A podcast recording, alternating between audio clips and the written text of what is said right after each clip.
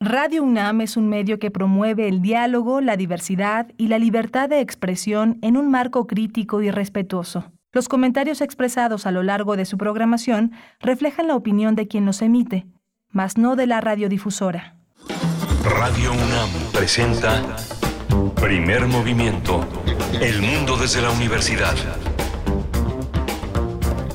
Son las 7 de la mañana con dos minutos de este martes 25 de octubre. Estamos ya en primer movimiento en Radio UNAM en Adolfo Prieto 133 en la colonia del Valle. Están, está todo un equipo ya eh, perfilado para eh, estar con, con ustedes. Está Jesús Silva en los controles técnicos, está Rodrigo Aguilar en la producción ejecutiva, Violeta Berber en la asistencia de producción y mi compañera Berenice Camacho al frente del micrófono. Querida Berenice, buenos días. Qué gusto, Miguel Ángel, estar contigo en los micrófonos de primer movimiento en esta mañana de martes 25 de octubre. También del otro lado del cristal se encuentra Antonio Quijano, nuestro jefe de noticias, Tamara Quiroz, a sana distancia. Y hoy iniciamos con una recomendación literaria muy interesante. Es la presentación editorial desde el Instituto de Investigaciones Históricas de esta casa de estudios. Y se trata de El arquitecto del emperador, un libro de Hugo Arciniega Ávila, arqueólogo por la ENA, doctor en Historia del Arte por la UNAM sus temas de investigación son el avance de la Orden de San Agustín en la Tierra Caliente del Sur, siglos, siglo XVI, los procesos de cambio en la traza urbana del puerto de San Blas, Nayarit, México, en los siglos XVIII al XX. Bueno, pues eh, una eh, investigación, una investigación que ha llevado mucho tiempo, un libro robusto, un libro eh, pues con un volumen muy considerable que puede disuadir a algunos, pero yo creo que al, al, abrirlo, pues uno se sumerge en este relato, en esta investigación, pues que realiza Hugo Arciniega Ávila. Ya lo verán, el, eh, el arquitecto del emperador. Se trata de un personaje, pues muy interesante, Ramón Rodríguez Arangoiti, y vamos a tener la oportunidad de conversar sobre esta publicación en unos momentos más.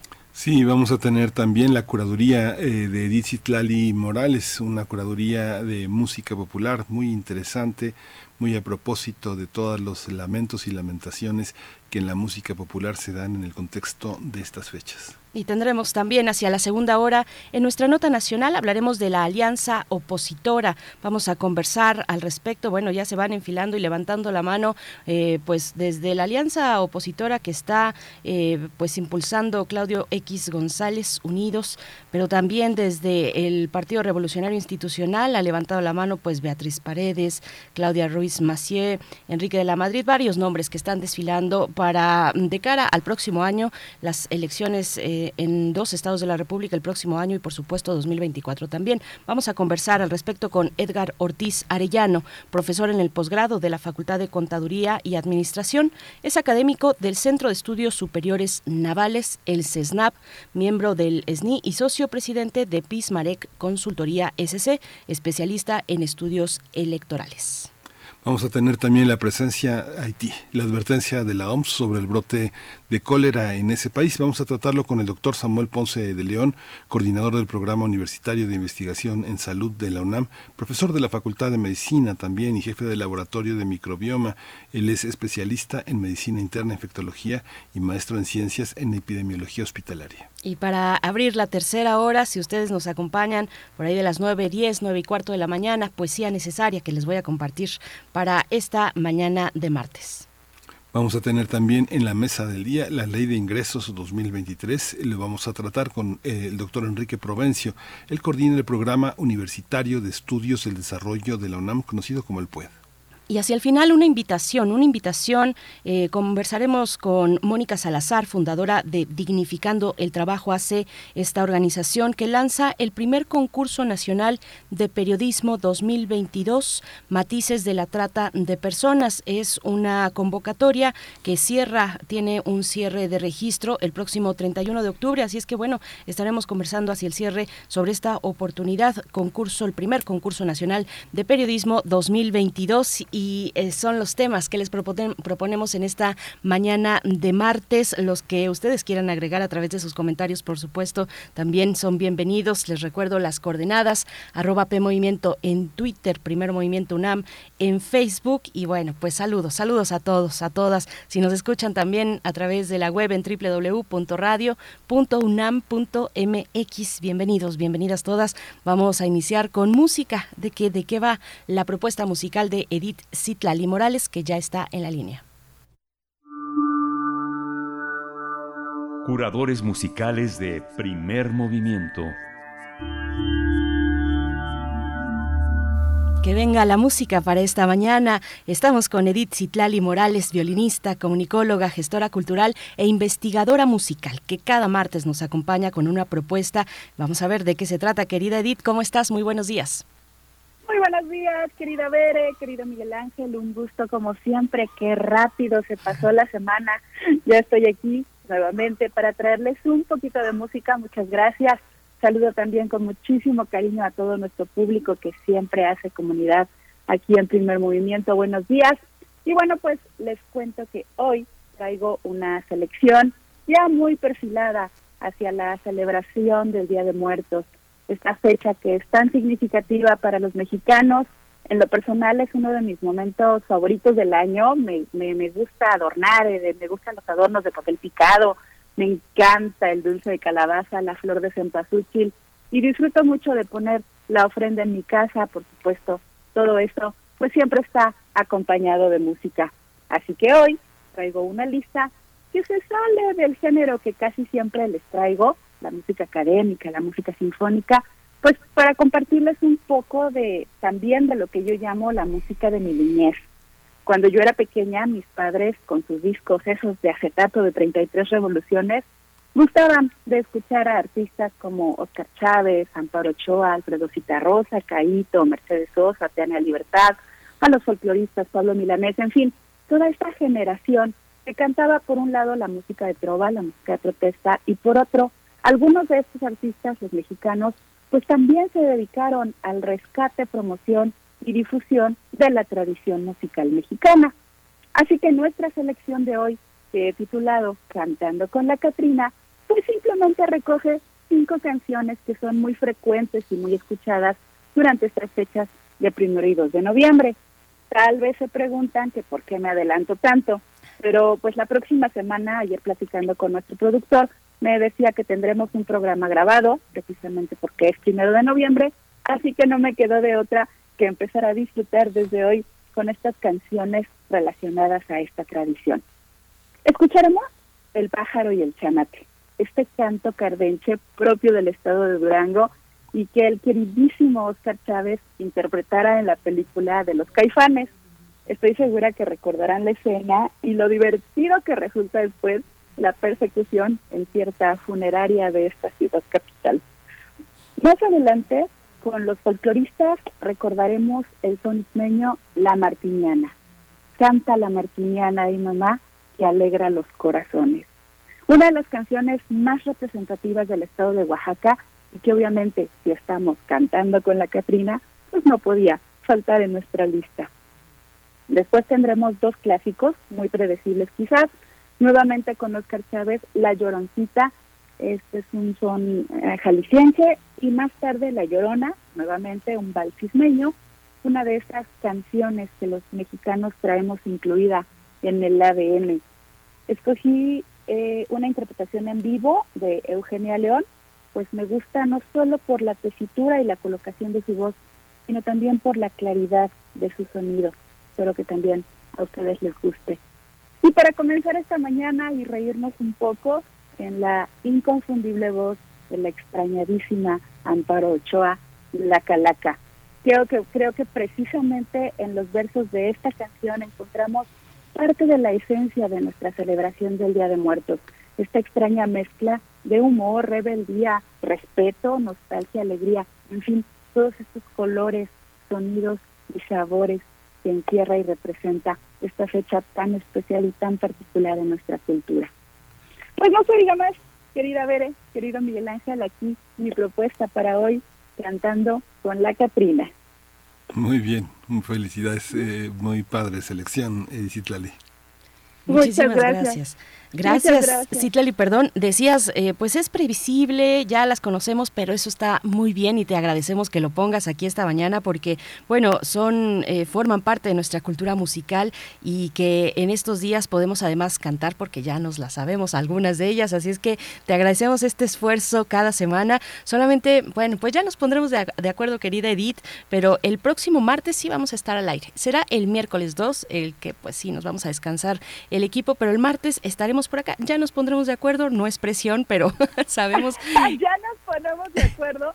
Rodrigo entonces me puso ayer a, un poquito a, trabajar, yo tenía planeada otra cosa para hoy, bueno, no pasa nada, algo se me ocurrirá o continuamos con esta con esta selección de, Día de Muertos.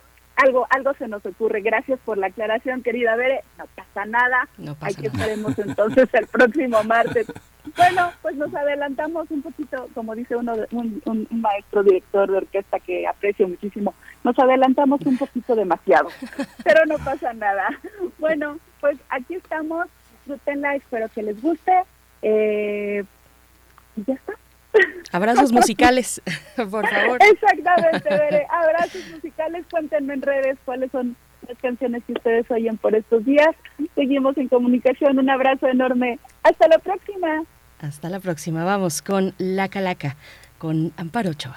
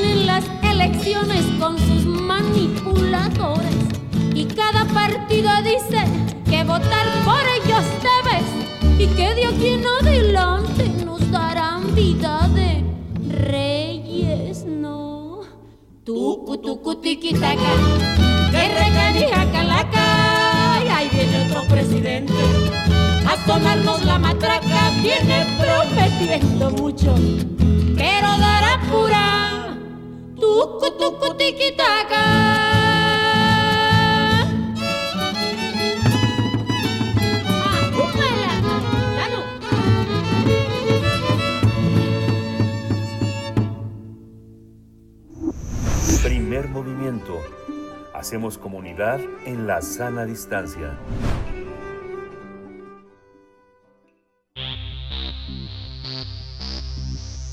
de festivales, ferias y más. Recomendaciones culturales.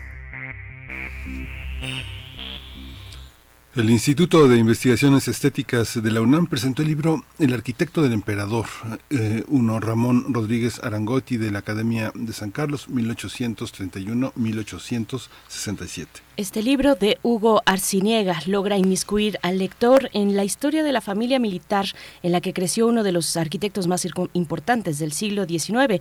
El autor desarrolla la estancia de Rodríguez Arangoiti en el Colegio de San Gregorio, luego en el Colegio Militar y en la Academia de San Carlos. Después aborda su estancia en Europa, donde consolidó su formación profesional y donde obtuvo también una gran, una gran influencia.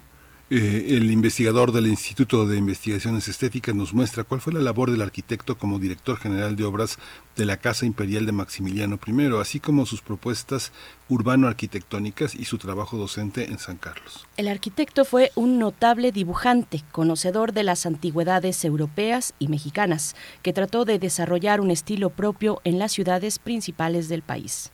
Vamos a conversar sobre la figura de Ramón Rodríguez Arangoiti y su legado arquitectónico. Está con nosotros Hugo Antonio Arciniega Ávila, es arqueólogo por la ENA, doctor en Historia del Arte por la UNAM. Sus temas de investigación han sido el avance de la Orden de San Agustín en la Tierra Caliente del Sur, siglo XVI, los procesos de cambio en la traza urbana del puerto de San Blas, en Nayarit, en los siglos XVIII este, al XX, los proyectos urbano-arquitectónicos para el Palacio Legislativo Federal de México en los siglos XIX y XX, la vida y la obra del arquitecto mexicano Ramón Rodríguez Arangoite, así como la historia de la arquitectura y el urbanismo en México en el siglo XIX.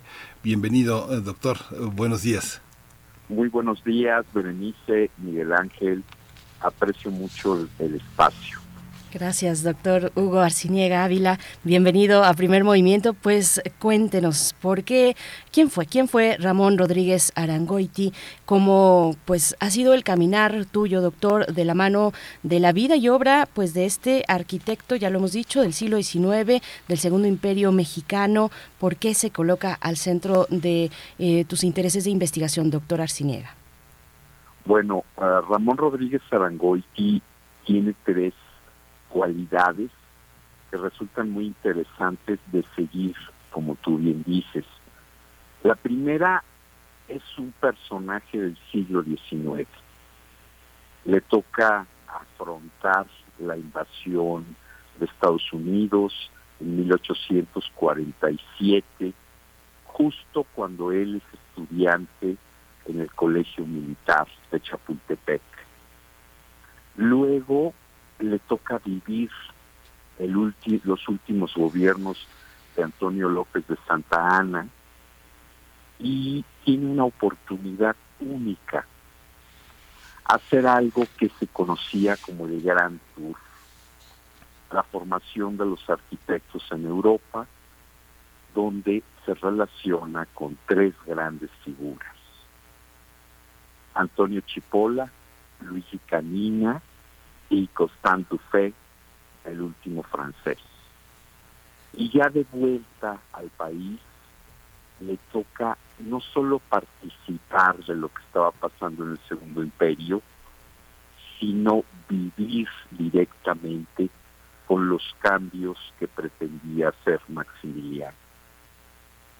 El segundo aspecto que me parece interesantísimo es hablar de cómo se formaban los arquitectos en el siglo XIX y su relación con el pasado. El pasado como una forma de inspiración para construir las nuevas ciudades, entonces ya perenamente modernas. Y la tercera parte, acercarnos a la familia. O sea, cuál era su lugar dentro de una familia donde también había un médico muy relevante, eh, Juan María, y donde también había un militar que, como se acostumbraba en la época, cambiaba de acuerdo a los intereses de la familia de este de grupo político al cual ponía al servicio su espada. Entonces son estas tres dimensiones las que nos permiten acercarnos al hacer artístico durante el siglo XIX.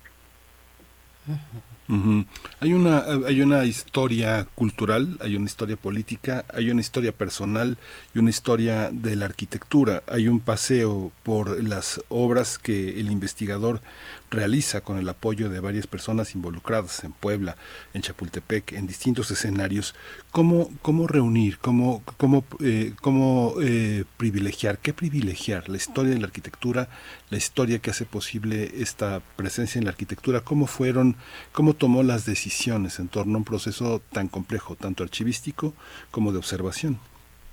Bueno, lo que nos iba dando era justamente el archivo. Por ejemplo, eh, del castillo de Chapultepec, transformado en una villa, pues hay una buena cantidad de planos. En ese momento nos acercamos a la obra, en ese momento nos acercamos a las aspiraciones que se tenían sobre el edificio. Y en cambio, en el Palacio Nacional nos quedó, afortunadamente pude localizar el libro de obra. O sea, los gastos, los materiales que se compraban y las decisiones que iba tomando al momento de la ejecución. Entonces es, es un acercarse a una cotidianidad y a una a una ir moviéndose como autor en esas tres escalas dependiendo del registro que ha ido quedando a través del tiempo. Y un elemento muy importante que, nos deja el propio siglo son las cartas. Él eh, en Europa, por poner un ejemplo, ponía una carta cada mes a sus maestros mexicanos donde iba explicando cómo estaba mirando Europa, donde iba explicando los problemas que la falta de presupuesto como pensionado mexicano tenía que afrontar para cumplir con las metas de formación. Entonces, los archivos y la visita a la obra, el estudio de la obra, los edificios, van permitiendo este acercamiento a esta figura y a veces ese mismo archivo nos permite acercarnos más a su propio sentir sobre el momento que está viviendo, sobre las eh, eh, obras que tiene que resolver y el contexto nos lo van dando los espléndidos estudios generales con que se cuentan y la prensa. La prensa también es un factor que fue muy importante para ir situando su caminar complejo en el intentar construir en momentos de mucha turbulencia política y en consecuencia económica. Doctor, ¿qué, ¿qué, nos dice la obra de Rodríguez Arangoiti respecto a la visión del emperador, a la visión de Maximiliano de Habsburgo? Eh, ¿Cómo dialogaron estas dos visiones? ¿En qué puntos se encontraban? Eh, ¿Dónde está la distancia? ¿Qué destacar en este sentido, doctor? Eh, sí, Bernice, gracias. bueno, en cierta manera eran dos personajes de su tiempo, pero lo que permite el estudio de la obra es alejarnos un poco de la historia negra de Maximiliano, visto como un gobernante veleidoso, que tenía ideas encontradas, que un día podía pedir una cosa y otro día podía variarla. Eh, lo que nos muestra la obra es un proceso de adaptación básicamente de los sitios imperiales, los de Ciudad de México y los de Cuernavaca. Y lo que nos muestra la obra es la búsqueda de Maximiliano de la arquitectura virreinal, pese a lo que podríamos imaginar, como un modo de encontrar un punto en México eh, pensando que era parte de lo que Carlos V había eh, mandado erigir en México. Entonces allí encontraba un elemento legitimador a su presencia. Lo buscó en la pintura, lo buscó en los monumentos públicos y también, ahora lo podemos decir, en la arquitectura. Lo otro que establece el trabajo cómo eran esas adaptaciones. Y muchas veces la incomodidad que tenía que enfrentar la pareja eh, imperial, por ejemplo, en habitar Chapultepec, eh, que en ese momento pues ofrecía un gran número de incomodidades, como los vientos fríos, por ejemplo como habitar en Palacio Nacional obras en construcción, con todo lo que ello implica. ¿En qué se encontraban? En su gusto, en su placer por el estudio del pasado. ¿En qué se encontraban? Porque comprendían muy bien el valor del ceremonial y cómo la arquitectura debía favorecer el ceremonial. ¿En qué se encontraban? En la búsqueda de combinar los sistemas constructivos tradicionales con los sistemas modernos. ¿Qué los distanció? Este gran aparato burocrático extranjero que no le permitía al arquitecto explicar sus proyectos. ¿En qué se distanciaron? En la enorme carga de, trabajo del arquitecto y la premura del emperador por terminar.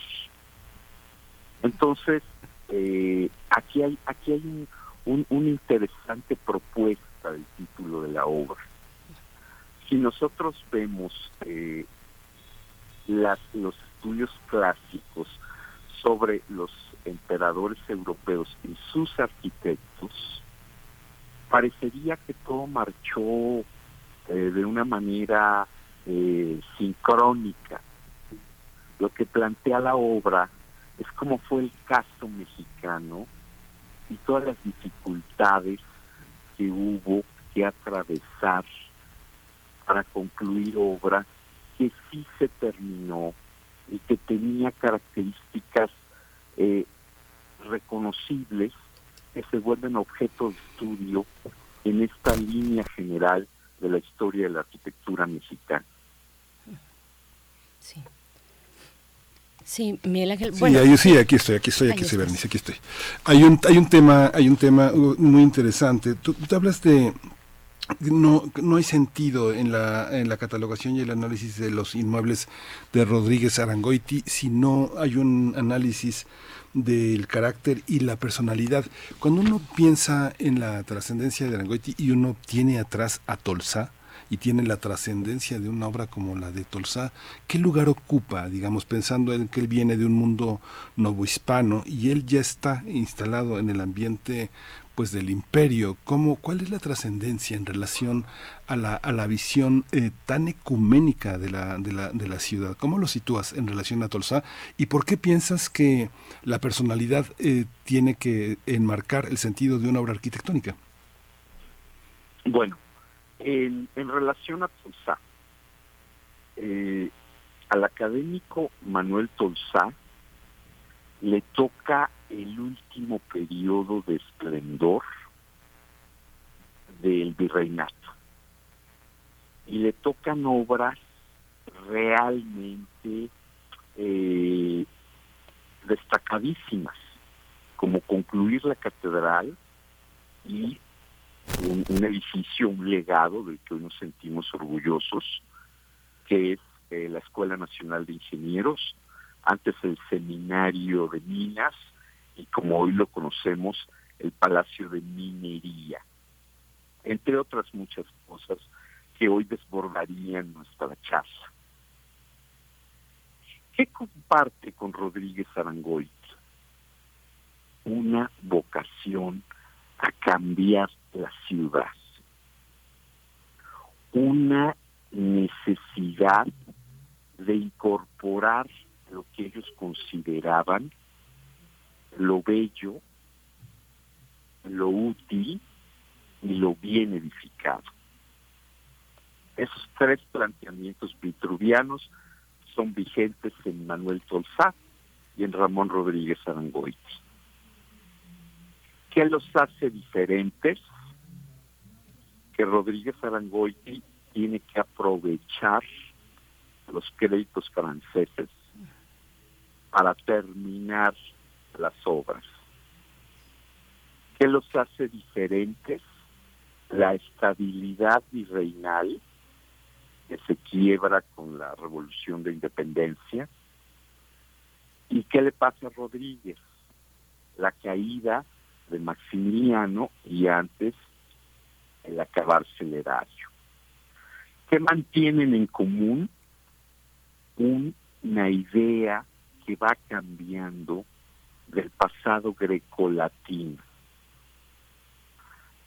A partir de, la propia visión libresca de Manuel Colzá, está aprendiendo órdenes clásicos. Todavía el Gran Tour no se, no se, está, no se establecía como un medio de formación entre los arquitectos. ¿Qué le pasa a Ramón Rodríguez Arangoiti? Él sí puede ir a Roma y puede ir a medir monumentos. ¿Qué tienen en común ambos? La idea de cambiar la ciudad con la incorporación de ese pasado grecolatino interpretado de acuerdo a la época en los dos. ¿Por qué la personalidad es importante? En ambos, pero me voy a referir a Ramón Rodríguez Arangoit.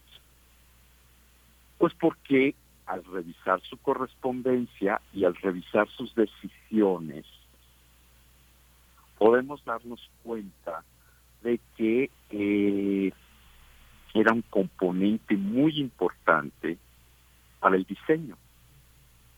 O sea, no, no había como esta contención contemporánea o no había como esta idea este de eh, partir de una serie de, de, reflexiones generales acerca de la ciudad y acerca de los edificios, sino, claro, en el proceso creativo había una serie de reflexiones personales que iban desde la ubicación del inmueble hasta la comprensión de quien encarga el inmueble.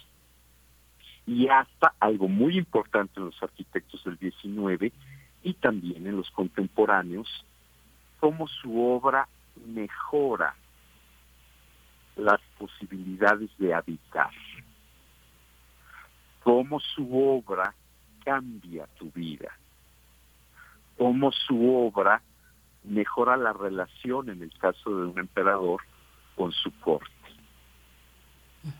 Y en los dos, que me parece muy interesante tu pregunta, Miguel Ángel, en los dos también hay esa conciencia plena de que pueden ser eh, actores en el cambio de la realidad urbana con la presencia de sus edificios. Aunque Rodríguez Arangoiti venía con una conciencia más urbana porque había participado en los trabajos de París hechos para Napoleón III. Qué, interesante, doctor Hugo Arciniega. Eh, voy a extraer un hilo de lo que nos ha contado en este comentario, eh, de lo que nos expone, porque es un libro que es un libro muy, muy vasto, como pueden escuchar, con muchas vertientes y nos da incluso para revisar la enseñanza de la arquitectura, algo que nos toca naturalmente en esta, eh, en esta radiodifusora. la enseñanza de la arquitectura, bueno, ubicada por supuesto en, en aquel México, en el México del siglo XIX, el peso del Gran Tour eh, eh, para Europa, para la formación de los arquitectos. ¿Cómo era la enseñanza eh, ya en la época de Rodríguez Arangoiti? ¿Qué valores sobresalieron? en el siglo XIX que permearon en ese siglo, la funcionalidad, los valores estéticos, cómo enmarcarlo. Bueno, a él le toca un cambio muy interesante. yo hablo de su formación como el arte de la arquitectura pétrea porque todavía se, se pensaba en la madera, en la piedra, en las arenas, en la cal, como elementos constitutivos en la materialización del proyecto. Y todavía se pensaba que el arquitecto se encargaba de los grandes proyectos. Una catedral, un palacio arzobispal, eh, la casa de un gran señor, como están firmados los proyectos que se resguardan en el, gran archivo de la Facultad de Artes y Diseño. Y cuando se va a Europa, se enfrenta a el gran cambio mundial, el gran desarrollo de la ingeniería. Y ahí tiene que hacer un viraje muy especial de un hombre que iba a estudiar antigüedades clásicas como un elemento de diseño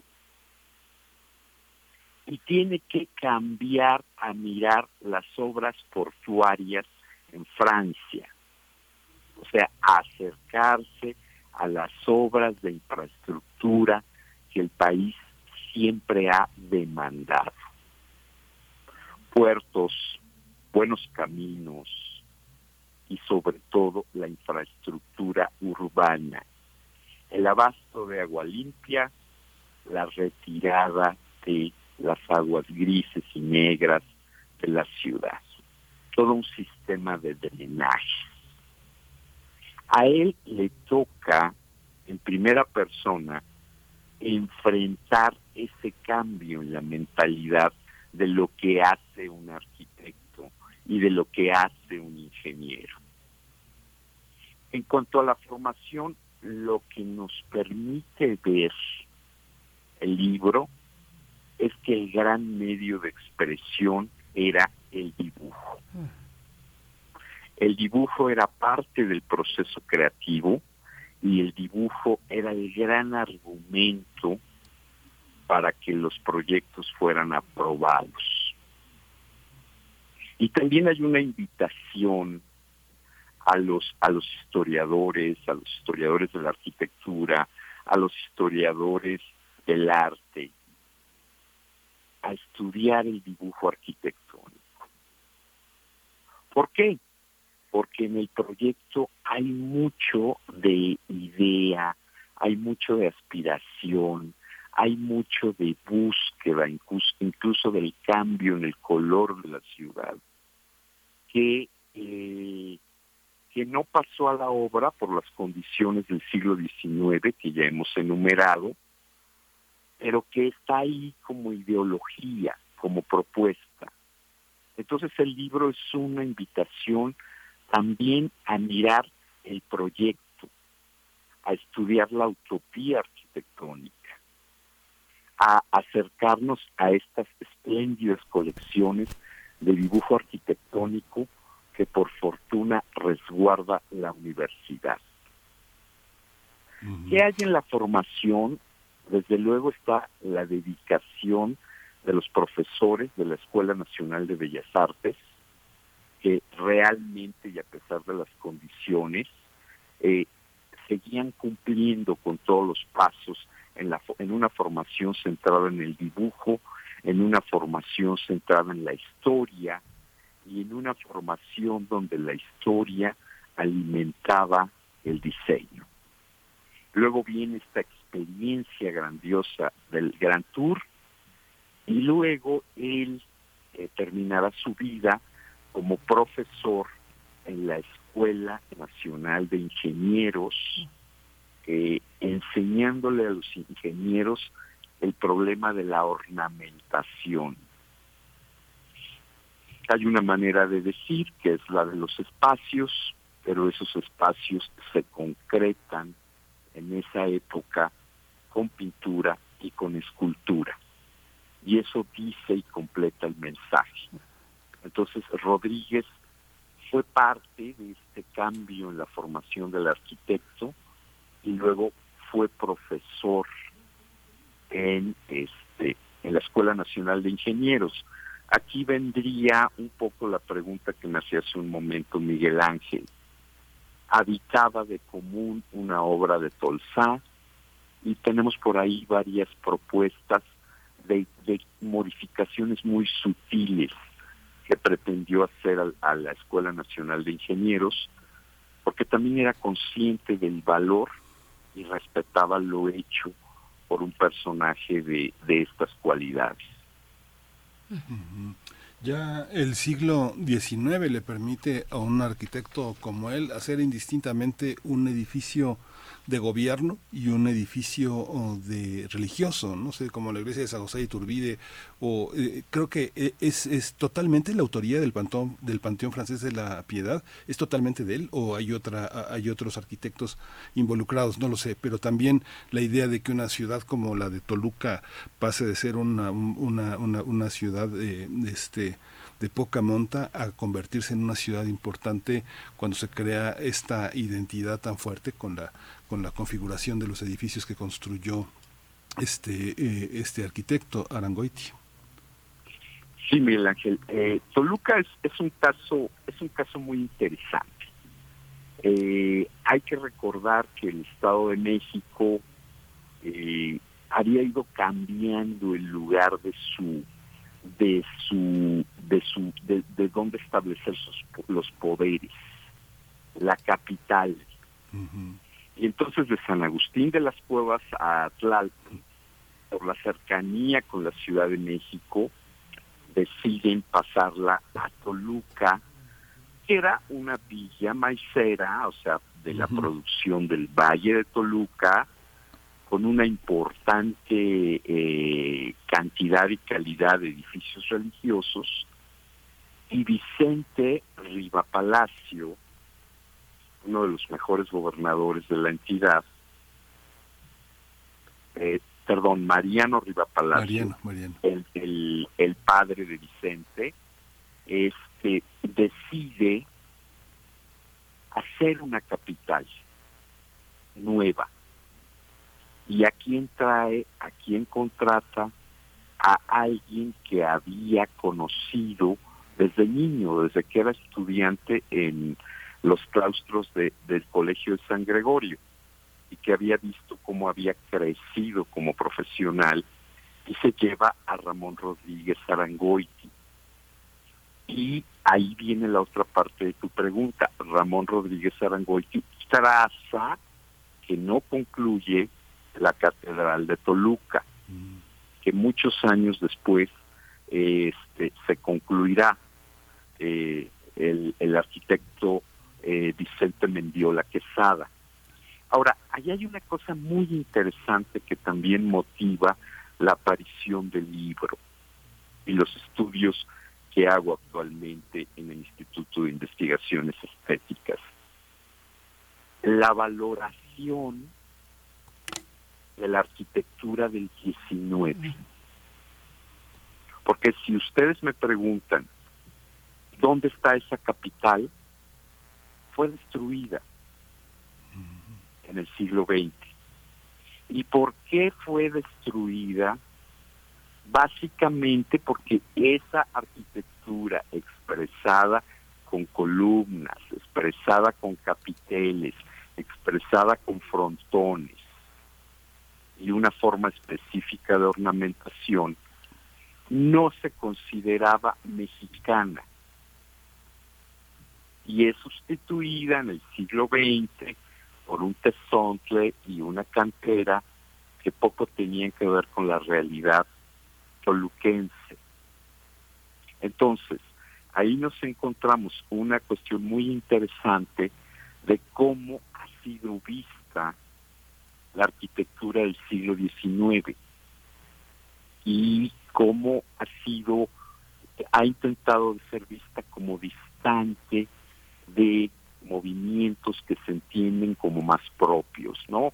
Hablaría yo de los conventos del 16, hablaría yo del barroco mexicano y luego este gran salto hasta alguien como Luis Barragán ya en el siglo XX. Entonces la búsqueda a través de Rodríguez ha sido justamente precisar los valores que tuvo esa producción. Toluca podría ser la parte perdida de esta historia, aunque nos quedan por ahí algunos elementos para un ojo eh, cuidadoso. La parte ganada de esta historia es la parroquia de San José Iturbide, que es, es, una, es una iglesia a lo romano, en proyección y en escala, en lo que era un pequeño pueblo agrícola eh, en el estado de Guanajuato y que ahora entiende, valora y busca mostrar esa parte singular de su patrimonio, que es cuando el padre Campa lleva a Rodríguez a que le haga una gran parroquia, porque el padre Campa entendía todo ese movimiento artístico. Entonces, a la vez que en la lectura del libro caminamos sobre la vida de Rodríguez, también vamos acercándonos por qué esta arquitectura es tan propia como las demás y que también está inserta en un discurso diacrónico y que también tiene sus búsquedas. Y, y, esa, esa, esa también es la, la, uno de los objetivos del libro mostrar los valores presentes en la arquitectura del 19. Por supuesto. Pues, doctor Hugo Arciniega, nos vamos acercando al final. Eh, acabas de responder, doctor, pues una de mis preguntas, precisamente dónde se ubicaba el estudio de la arquitectura del siglo XIX, si lo comparamos con la arquitectura barroca, con un Francisco de Guerrero y Torres, eh, o, antes también la, arquitectura, las edificaciones prehispánicas, o después, y me voy a quedar en ese después con Porfirio Díaz. ¿Qué pasa? ¿Qué pasa con la restauración de la República, con la República restaurada? ¿Qué pasa con Rodríguez Arangoiti en ese momento, con el fusilamiento de Maximiliano, con la persecución de quienes apoyaron el Segundo Imperio Mexicano? ¿Qué es lo que pasa ahí y qué viene en la obra misma? Porque entiendo que hay, que vendrá una, por lo menos una segunda parte, y eso es mucho decir porque es un libro, repito, con una voluminosidad importante, eh, muy, muy robusto eh, físicamente y también, por supuesto, en su contenido. Pero bueno, ese punto, ¿qué viene después para un personaje como, como nuestro arquitecto? Me da mucho gusto que digas nuestro, entonces quiere decir que el libro ha, ha, ido cumpliendo alguno de sus propósitos. Eh, tiene un segundo volumen que justamente busca mostrar cómo lo aprendido aquí la historia de familia, lo aprendido de su padre, le permite no truncar la carrera, sino relacionarse y redirigirse. Es decir, si en este momento hay un ánimo anti-imperialista y anti este, eh, todo lo que tiene que ver con el segundo imperio en la República, en el gobierno de Benito Juárez, él sale llevado por Mariano Riva Palacio a Toluca a ser la nueva capital, a ámbitos más tranquilos en ese sentido. Entonces lo que nos encontramos es un hombre que sabe posicionar sus habilidades y conocimientos para seguir en el ámbito de la producción artística. Pero también tiene que ver este papel que jugaba su hermano Emilio. Su hermano Emilio había sido prisionero de guerra en Francia luego se une a las fuerzas de Porfirio Díaz y entra con Porfirio Díaz a la toma de la Ciudad de México en 1867. Entonces, ¿qué pasa? De alguna manera hay una protección para estos eh, militares destacados y su familia. Pero Rodríguez al mismo tiempo sigue eh, siendo juez en concursos artísticos de la Escuela Nacional de Bellas Artes, es llamado a la Escuela Nacional de Ingenieros y regresará a la Ciudad de México para empezar a trabajar en monumentos públicos de los que nos queda y me gusta mucho como conclusión el monumento, el primer monumento a la toma de Chapultepec por las tropas norteamericanas, que está al pie del cerro de Chapultepec, donde él se inscribe como parte de esa defensa de Chapultepec. O sea, que nos habla mucho de la conciencia que tenía de su valor como mexicano y también como arquitecto.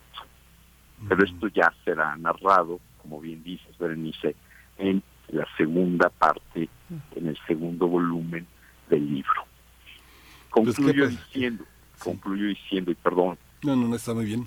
Este, pues sí, es que ese tamaño obedece a esa asignatura pendiente que tenemos con la arquitectura y la ciudad del siglo XIX mexicano. Pues muchísimas gracias, eh, Antonio Arciniega Ávila. Muchas gracias por ese, por ese trabajo también, por esta conversación. Y bueno, yo creo que habría que seguir indagando en todo este mundo del siglo XIX que, que además tuvo a Juárez de aliado. Eh, es, una, es una parte muy interesante. Y lo que comentas de Mariano Riva Palacio, que también está trazada toda una amistad, porque bueno, Vicente Riva Palacio también fue un hombre muy, muy amigo de Juárez y muy dedicado muy dedicado a todo este pensar, pensar toda la ciudad y todo el mundo a pesar de su gran desilusión después de la de la guerra de reforma, pero yo creo que queda queda mucho que hablar sobre todo este mundo. Muchísimas gracias, Hugo Arcinia Gavila, por este libro. Les agradezco mucho el tiempo y la, y la revisión del libro eh, Berenice y Miguel Ángel. Muchas gracias. Gracias, doctor. Hasta pronto, doctor Hugo Arciniega Ávila, arqueólogo por la ENA, doctor en Historia del Arte por la UNAM, con esta publicación que pertenece al Instituto de Investigaciones Estéticas de la UNAM, El arquitecto del emperador. Eh, ahí lo podemos encontrar. Es un libro, eh, pues grande, es un libro además que contiene, eh, pues, no solamente textos, sino se hace de otros elementos que van con poniendo a esta publicación. Vamos a tener atención cuando llegue la segunda, la segunda parte. Seguramente segura, será muy interesante. Tenemos comentarios en redes sociales, dice Refrancito, qué interesante escuchar sobre una ciudad como Toluca que en esta mente cuesta trabajo ponerle atención. Hace unos meses, perdido entre sus calles, me topé con la hermosa estación del ferrocarril que está completamente abandonada, que es enorme. Nos dice también eh, por acá Oscar Isidro Bruno, qué buen inicio de la curaduría. Ah, pues para allá vamos precisamente ahora vamos con la curaduría y dice, continúa diciendo, ni antes ni después llega la selección de Citlali, llega a tiempo. También por el mismo lugar anda Carmen Valencia diciendo, buenísima la curaduría, me encantan todas, no está muy adelantada, una semana antes y una después, yo creo que está bien, coincido contigo Carmen, eh, no sé ustedes, pero pues en, en, mi casa que es de ustedes, pues también se, se está ya listando todo para el Día de los Muertos, vayan enviando sus fotografías, no sé si es muy temprano, ¿no? Es que los que somos pues muy seguidores de esta festividad, eh, pues desde, desde que llega octubre ya estamos muy felices, pero estamos escuchando música al fondo para despedirnos de esta hora, Miguel Ángel. Ya estamos escuchando, vamos a escuchar de Eugenia León, La Llorona. Me dicen el negro llorona, negro pero cariñoso.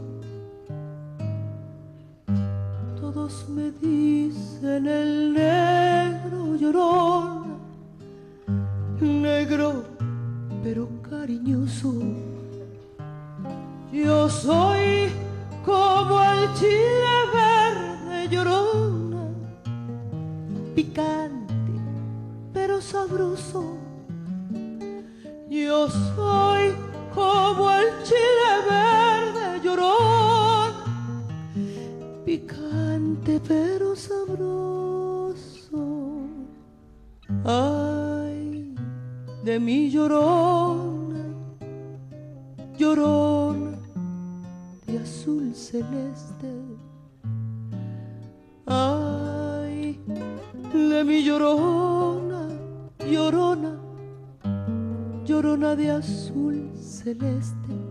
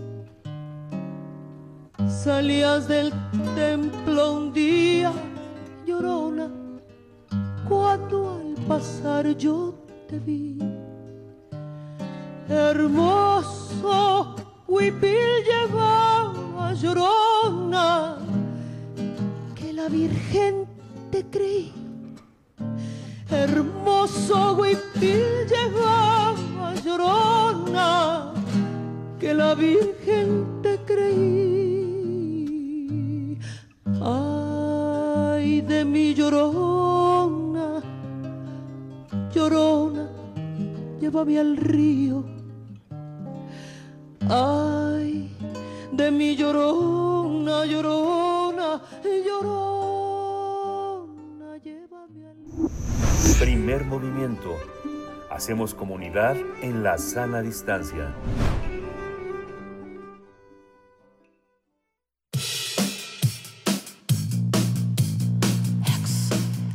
Desde las sombras ha surgido un aquelarre con la oscuridad del trip hop, el metal y la música urbana. Sofía Hex y su sexy horror.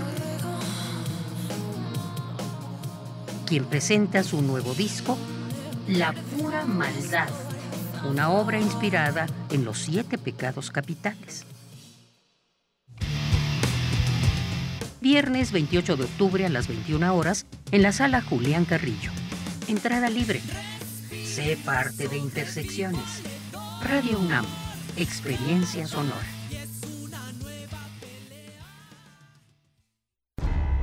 Ser revolucionario significa vivir para sacar a México adelante. Representa ser herederos de los ideales de la revolución, funcionar como el motor del México moderno y cuidar a las instituciones que trajeron la democracia. Es alzar la voz por mayores derechos para las mujeres, tener propuestas para rescatar la economía y las respuestas para atender las crisis de inseguridad. Ser revolucionario es más que un partido, es nunca dejar de luchar por México. PRI. Raticida, gasolina, ácido sulfúrico, amoníaco, acetona. No importa qué droga química te metas, todas están hechas con veneno y de todas formas te destruyes. La sangre de las drogas nos mancha a todos mejor métete esto en la cabeza. Si te drogas, te dañas. Si necesitas ayuda, llama a la línea de la vida.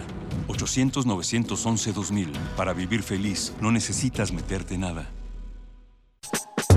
Te invitamos a seguir la transmisión del curso Muerte y transfiguración de un gran autor. El legado de Marcel Proust a 100 años de su muerte, que impartirá Luz Aurora Pimentel para explorar ese paraje oscuro, a veces informe de nuestra subjetividad.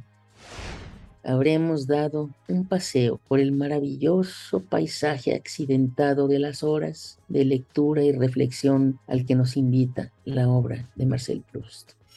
Los miércoles 5, 12, 19, 26 de octubre y 9, 16 y 23 de noviembre a las 17.30 horas a través del canal de YouTube de Cultura en Directo.unam. Más información en grandesmaestros.unam.mx o escríbenos a grandesmaestros.unam.mx. No te lo pierdas.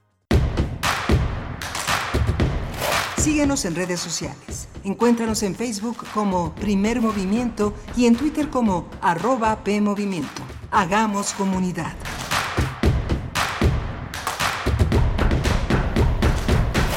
8 de la mañana con 3 minutos. Buenos días en esta mañana de martes 25 de octubre de 2022. Inicia la segunda hora de primer movimiento. Les saludamos por el 96.1 de la frecuencia modulada, el 860 de amplitud modulada y en www.radio.unam.mx. También en el 104.3 de la frecuencia modulada que llega a la ciudad de Morelia y a través, por supuesto, de la radio Nicolaita, nuestros colegas de Radio Nicolaita a quienes saludamos en esta mañana y toda su audiencia que, que es tan bienvenida en este espacio, un esfuerzo entre radios universitarias, radios públicas que nos pone pues con mucho orgullo, nos eh, deja el agradecimiento para ustedes por su sintonía, gracias por estar aquí en esta mañana donde se encuentra en cabina Rodrigo Aguilar, está del otro lado del cristal en la producción ejecutiva, está Jesús Silva en los controles técnicos, Violeta Berber también se encuentra en la asistencia de producción, Antonio Quijano, nuestro jefe de noticias aquí del otro lado del cristal y bueno, Miguel Ángel Quemay, por supuesto, en la conducción. Miguel Ángel, buenos días. Hola, Berenice, buenos días, buenos días a todos nuestros eh, radioescuchas. Bueno, tenemos una, una, en esta en esta hora en la que estamos ya enlazados con la radio Nicolaita, ya en Morelia, Michoacán, en este espacio tan importante que es la radio universitaria de esa parte del país. Tenemos una nota que es la alianza opositora. Vamos a analizar lo que este conjunto de, de, grandes pensadores que están conformando esta, esta alianza opositora este, tienen para, para México. Lo vamos a analizar con Edgar Ortiz Arellano, profesor en el posgrado de la Facultad de Contaduría y Administración, académico del Centro de Estudios Superiores, el CESNAP, miembro del CIN y, de, y sociopresidente de Bismarck Consultoría. Es un especialista también en estudios electorales. También para nuestra nota internacional, con un ángulo de salud, hablaremos de Haití y la advertencia de la OMS sobre el brote de cólera en ese país. Vamos a conversar con el doctor Samuel Ponce de León, es coordinador del Programa Universitario de Investigación en Salud de la UNAM, profesor de la Facultad de Medicina y jefe de, laboratorio de microbioma. Es especialista en medicina interna e infectología, maestro en ciencias en epidemiología hospitalaria. Bueno, este tema, Haití que en medio de una crisis política, de una crisis también de inseguridad, de escasez de alimentos, del incremento del costo de los combustibles, pues llega, además se suma pues este brote de cólera. Vamos a tener los detalles, la perspectiva y el análisis del doctor Samuel Ponce de León. Y antes de que ello ocurra, 8 con 5 minutos, el momento en que vamos a compartir con ustedes cortesías. Cortesías, pongan mucha atención. Cortesías para hoy, martes 25 de octubre, 21 horas, en el Teatro Bar El Vicio. Las Reinas Chulas nos regalan estas cortesías para todos ustedes en el marco del el festival, la, la edición número 19 del Festival Internacional De Cabaret. Este show, del cual tenemos eh, pases dobles, cortesías, pues se enmarca en ese Festival Internacional de Cabaret. Se trata de Piensos del lóbulo frontal derecho y tenemos para este show cinco pases para, el espectáculo presencial que se van a ir a través de nuestra cuenta de Facebook. Los presenciales se van por Facebook para eh, esta noche, 21 horas, en el Teatro Bar El Vicio. Y tenemos también cinco accesos para el streaming y ellos se van por Twitter. Para el streaming se van por Twitter y siempre privilegiamos que las personas que pidan eh, cortesías por, para el streaming pues no se encuentren en Ciudad de México, sino en cualquier otra parte del país o del mundo por supuesto. Eh, así es que bueno, vayan, busquen en Facebook para los cinco pases presenciales y en Twitter para los cinco accesos en streaming. Solamente tienen que comentar en la publicación que ya está ahí en nuestras redes sociales con el hashtag quiero pase y con ello se van a llevar las cinco primeras personas en cada una de estas dos redes sociales sus accesos para el Teatro Bar El Vicio, Piensos del lóbulo frontal derecho es el espectáculo que se presenta esta noche en el Teatro Bar El Vicio. Tienen hasta las 11 de la mañana y no más para eh, bueno, para pedir, para hacer esta petición en nuestras redes sociales y llevarse sus cortesías, Miguel Ángel. Sí, que este, también hay una también hay una convocatoria para teatro. Está en México eh, Susa, eh, Susi Fichin, que es una discípula de Jerzy Krotowski. Ella ha trabajado mucho en Chile, en España eh, y también, por supuesto, en México. Hay una oferta de un taller dedicado a un laboratorio de teatro, una exploración para actores, cantantes, eh, para adolescentes, también que estén iniciados en el arte teatral. 5 y 6 de noviembre, vamos a ponerlo en nuestras redes sociales, aquí en la Ciudad de México hay un laboratorio, un teatro de laboratorio que ya considera teatro para la vida, ruptura de la forma y desestructuración personal, desafío y provocación de sí, el canto del cuerpo y el descubrimiento del sentido, un, eh, trabajo interesante. Vamos a pedirle a nuestra compañera Tamara Quiros que nos lo coloque en redes para quien quiera participar 5 y 6 de noviembre en la Ciudad de México. Muy bien, pues para aquellos aficionados al teatro pobre o curiosos también del teatro pobre de Grotowski, pues qué, qué interesante esta propuesta téngannos paciencia, porque Tamara Quiroz pues está atendiendo ahí las redes sociales, téngannos paciencia, pero vamos entonces con esas dos eh, propuestas, ahí ya está en redes sociales, lo que tiene que ver con el Teatro Bar El Vicio, ya está por ahí, ya lo pueden comentar con el hashtag quiero pase tanto en Facebook para el show presencial como en streaming en nuestra cuenta de Twitter. Nos vamos ya con nuestra nota nacional. Nota nacional. Hace algunos días un grupo de organizaciones anunciaron la conformación de Unidos, una agrupación que va a elaborar un proyecto de gobierno para el 2024 que va a ser presentado a los partidos de oposición para elegir a un candidato presidencial de unidad. Se trata del Frente Cívico Nacional, Poder Ciudadano, Sí por México, Sociedad Civil MX, UNE México y Unidos por México, organizaciones que presentaron sus objetivos en un evento realizado en el Poliforum Cultural Siqueiros, Siqueiros al que asistieron personajes como Claudio X González, Gustavo de Hoyos Walter y Emilio Álvarez y Casa. Durante la presentación de Unidos, los oradores mencionaron que el objetivo es la formación de una organización amplia y plural, que incluya a los ciudadanos que votaron o están decepcionados del actual gobierno.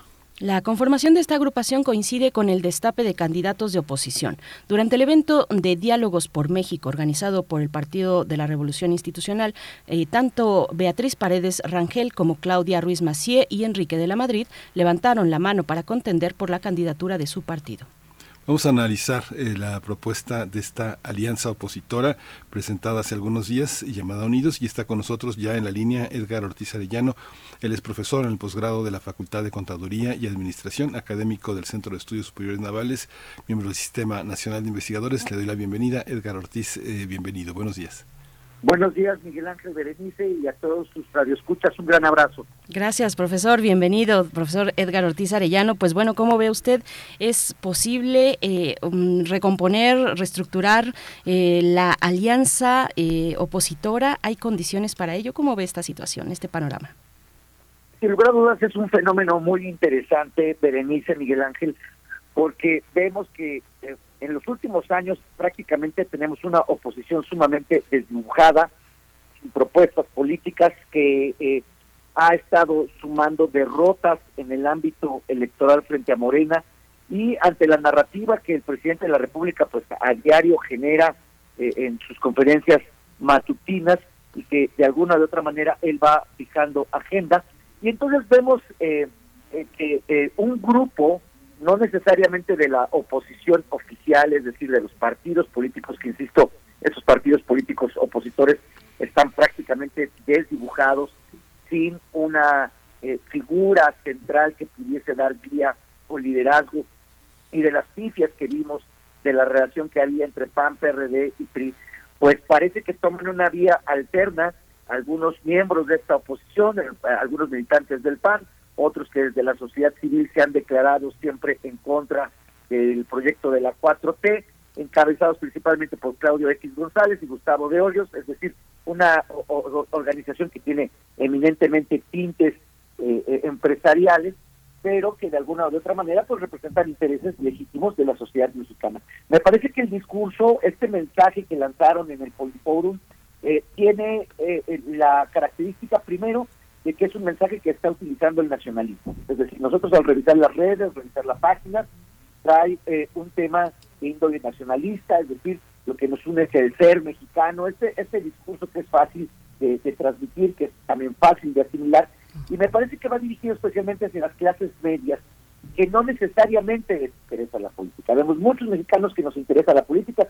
estamos metidos de tiempo completo en la política, sin embargo, también hay un gran sector de la población que no necesariamente está interesado en ella y parece que ese es el, objetivo, el blanco al que ellos pretenden eh, eh, dirigirse en dos días. Me parece que primero tienen unas, unas eh, propuestas eminentemente pragmáticas, que es la de la candidatura única, que efectivamente si logran una candidatura única sumando a los cuatro partidos más importantes eh, de este país, obviamente sacando a, Morena y sus aliados, eh, podrían ser realmente sí una fuerza electoral importante, cosa que veo muy complicada porque habrá que ver si tanto PAN como PRI, no menciono al PRD porque es un partido que se encuentra en este momento en, serias dificultades, no podría proponer a alguien, me parece que, tuviese la fuerza para ser un candidato a la presidencia de la República, pero sí estamos pensando en que el PAN y el PRI pudieran proponer a alguien, y si esos cuatro partidos eh, se unen,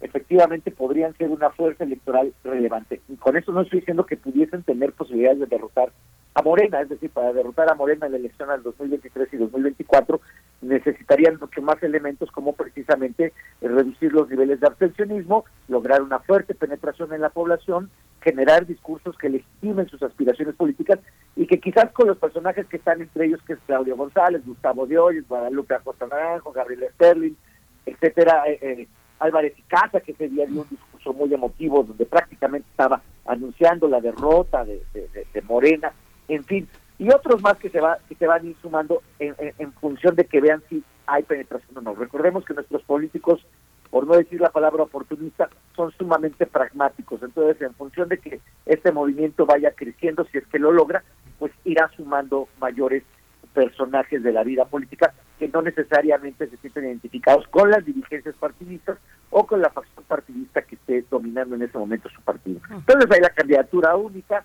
la defensa del INE, que es el, gran discurso que ahorita se va a, generar, un gobierno de coalición que es que llegando al triunfo, la promoción del voto, la mayoría en el Congreso, pero por otro lado también están eh, en sus páginas, ya están promoviendo o están haciendo propuestas de 12 temas importantes que tienen que ver con seguridad. De hecho, ayer tuvieron un, un foro con respecto a la seguridad, toda esta semana van a tener foros, seguridad, salud, educación, etcétera. Los temas que desafortunadamente siempre son concurrentes en las carencias de nuestro país.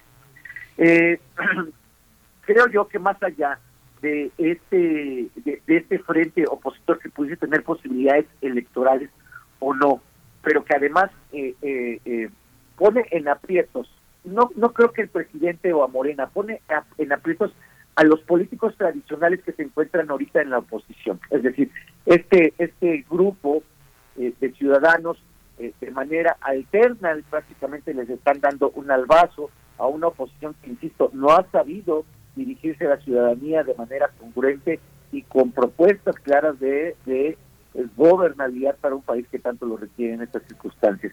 Entonces, eh, ponen aprietos a, los partidos políticos eh, eh, de oposición tradicionales, es decir, a, estas, a estos grupos que se mueven especialmente ahorita en los ámbitos legislativos en algunos estados de la República, pero por otro lado me parece que es válido, legítimo, más allá de, esta parte, si estamos de acuerdo con ellos o no. Y creo que es correcto que en nuestro país haya diferentes opiniones, que haya oposición, que haya discurso, eh, que no necesariamente sea acorde al gobierno en una democracia, en una poliarquía. Esto es, sumamente benéfico para el país y hace que los ciudadanos efectivamente contrastemos y queremos a estos grupos eh, de personajes afiliados y alineados a diferentes intereses eh, o simplemente queremos otro proyecto diferente como el que cabeza el presidente que no necesariamente, insisto, todos los mexicanos debemos o podemos estar de acuerdo con él.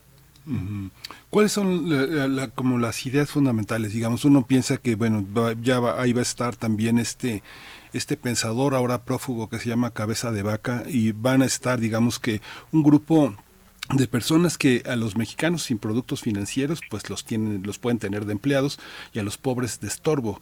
¿Cuál es el discurso? ¿Cuál es el discurso social? Califican a López Obrador de populista, pero ellos qué son? ¿Cómo, cómo qué serían antipopulistas?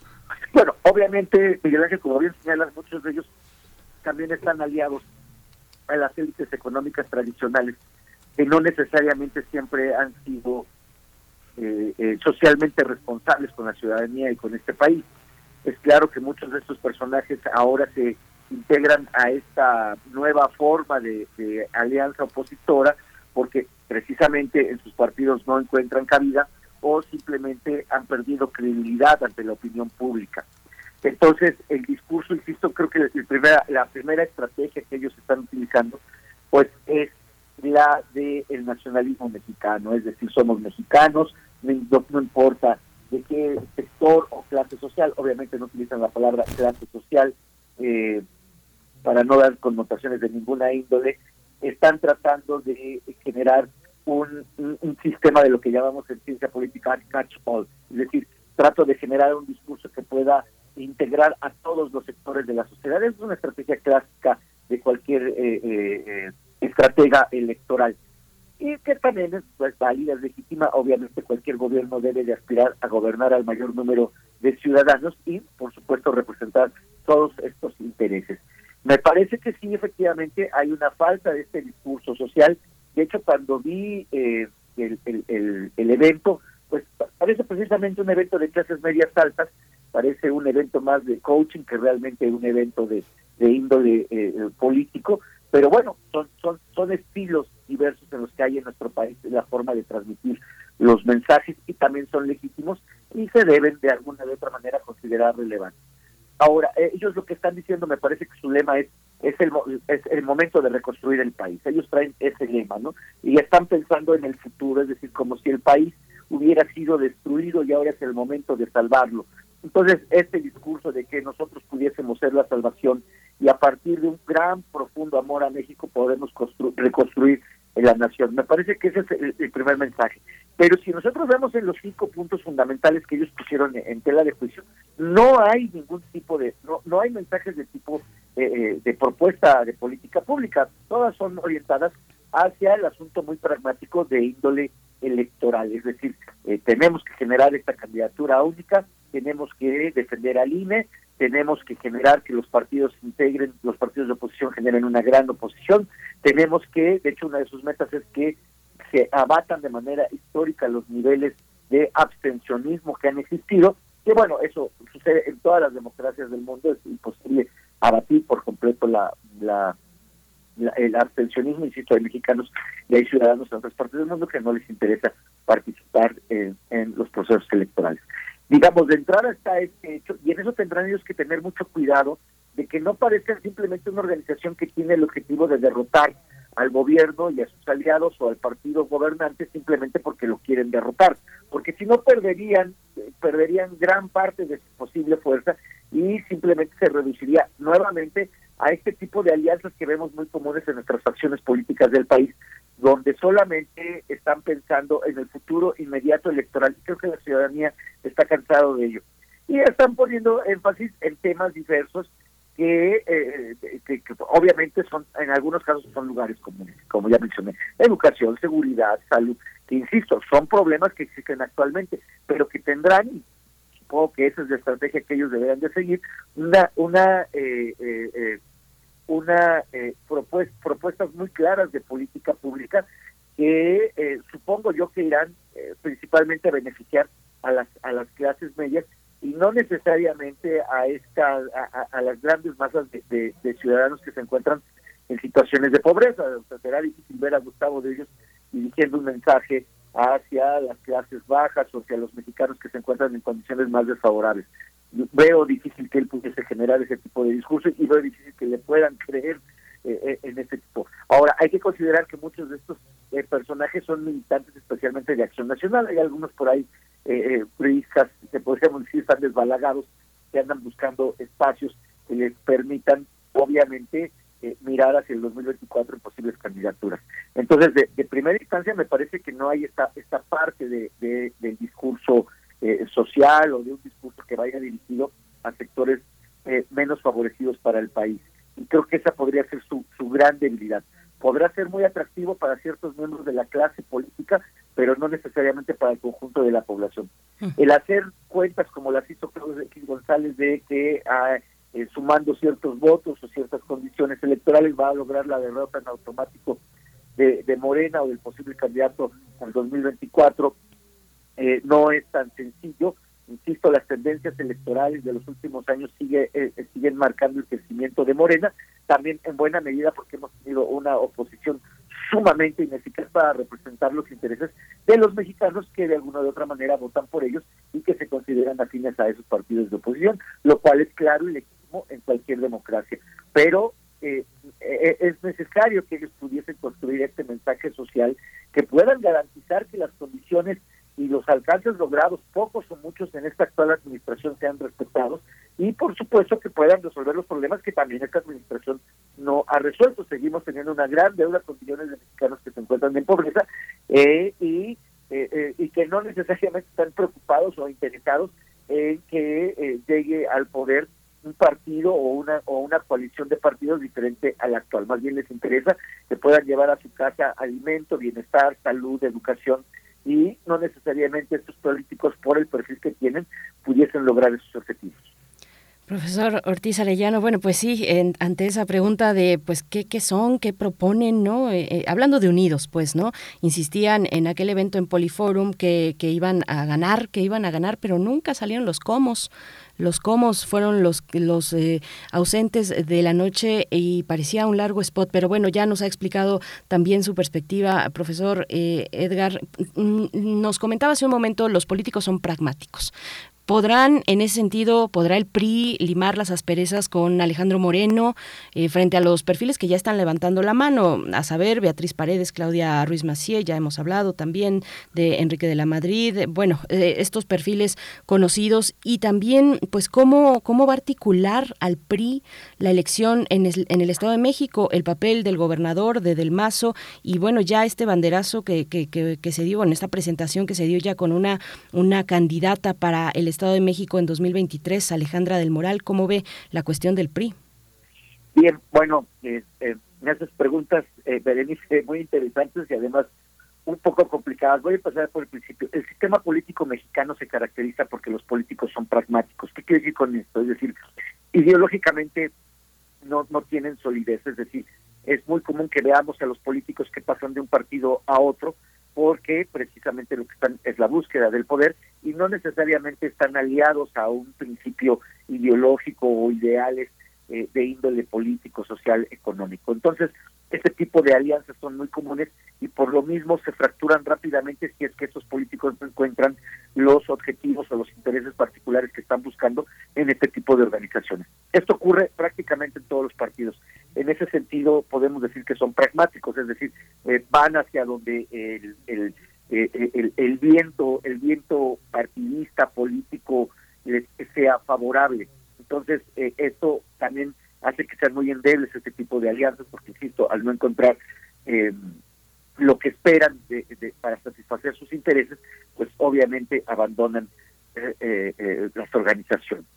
Por otro lado, me parece que el PRI está buscando recomponerse. Hay que señalar que este partido eh, a, pesar de los pesares y para bien o para mal, es un partido que tiene una gran capacidad de adaptación y de recomposición, es decir, eh, en condiciones donde uno pareciera que están eh, prácticamente finiquitados, logran rehacerse. Aquí el problema que yo veo con los que han alzado la mano, sin lugar a dudas, son gente muy experimentada, Beatriz Paredes tiene una larga trayectoria en la administración pública, en el gobierno, es una legisladora sumamente hábil y con grandes capacidades, al igual Luis Macié, eh, Enrique de la Madrid, creo que fue de los eh, eh, miembros del gabinete del presidente Peña Nieto mejor evaluados. En fin, son, son personajes que sin lugar a dudas tienen una gran trayectoria de índole político, pero no necesariamente eso se refleja en votos. Es decir, si nosotros ahorita hiciéramos una encuesta con respecto a estos tres personajes que tú has mencionado, probablemente sus niveles de conocimiento en la población serían pocos y sus capacidades para obtener votos también serían serían reducidos. Es decir, que sean eh, eh, políticos o parte del aparato burocrático partidista o incluso legislativo, no necesariamente se traduce en votos electorales, es decir, que la ciudadanía se siente identificado. Valdría la pena que estos partidos hicieran una encuesta para ver cuáles son los niveles de aceptación de estos tres personajes que has mencionado y serían, serían sumamente reducidos.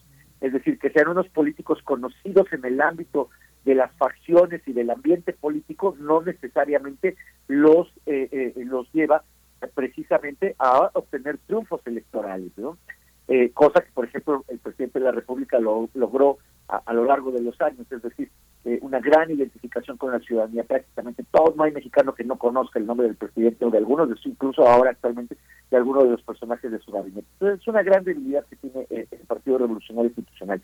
Sí tiene políticos muy experimentados, pero no necesariamente que esa experiencia y ese conocimiento de estos políticos a nivel partidista o de la clase política se traslade hacia los votos de la ciudadanía. Y, por supuesto, eh, esto me parece que de entrada no va a afectar necesariamente las tendencias electorales en el Estado de México. Una función que afecta de manera importante eh, los procesos electorales estatales es la función de gobierno. Y eh, el gobernador del Mazo no es de los mejores evaluados a nivel nacional ni en el Estado de México.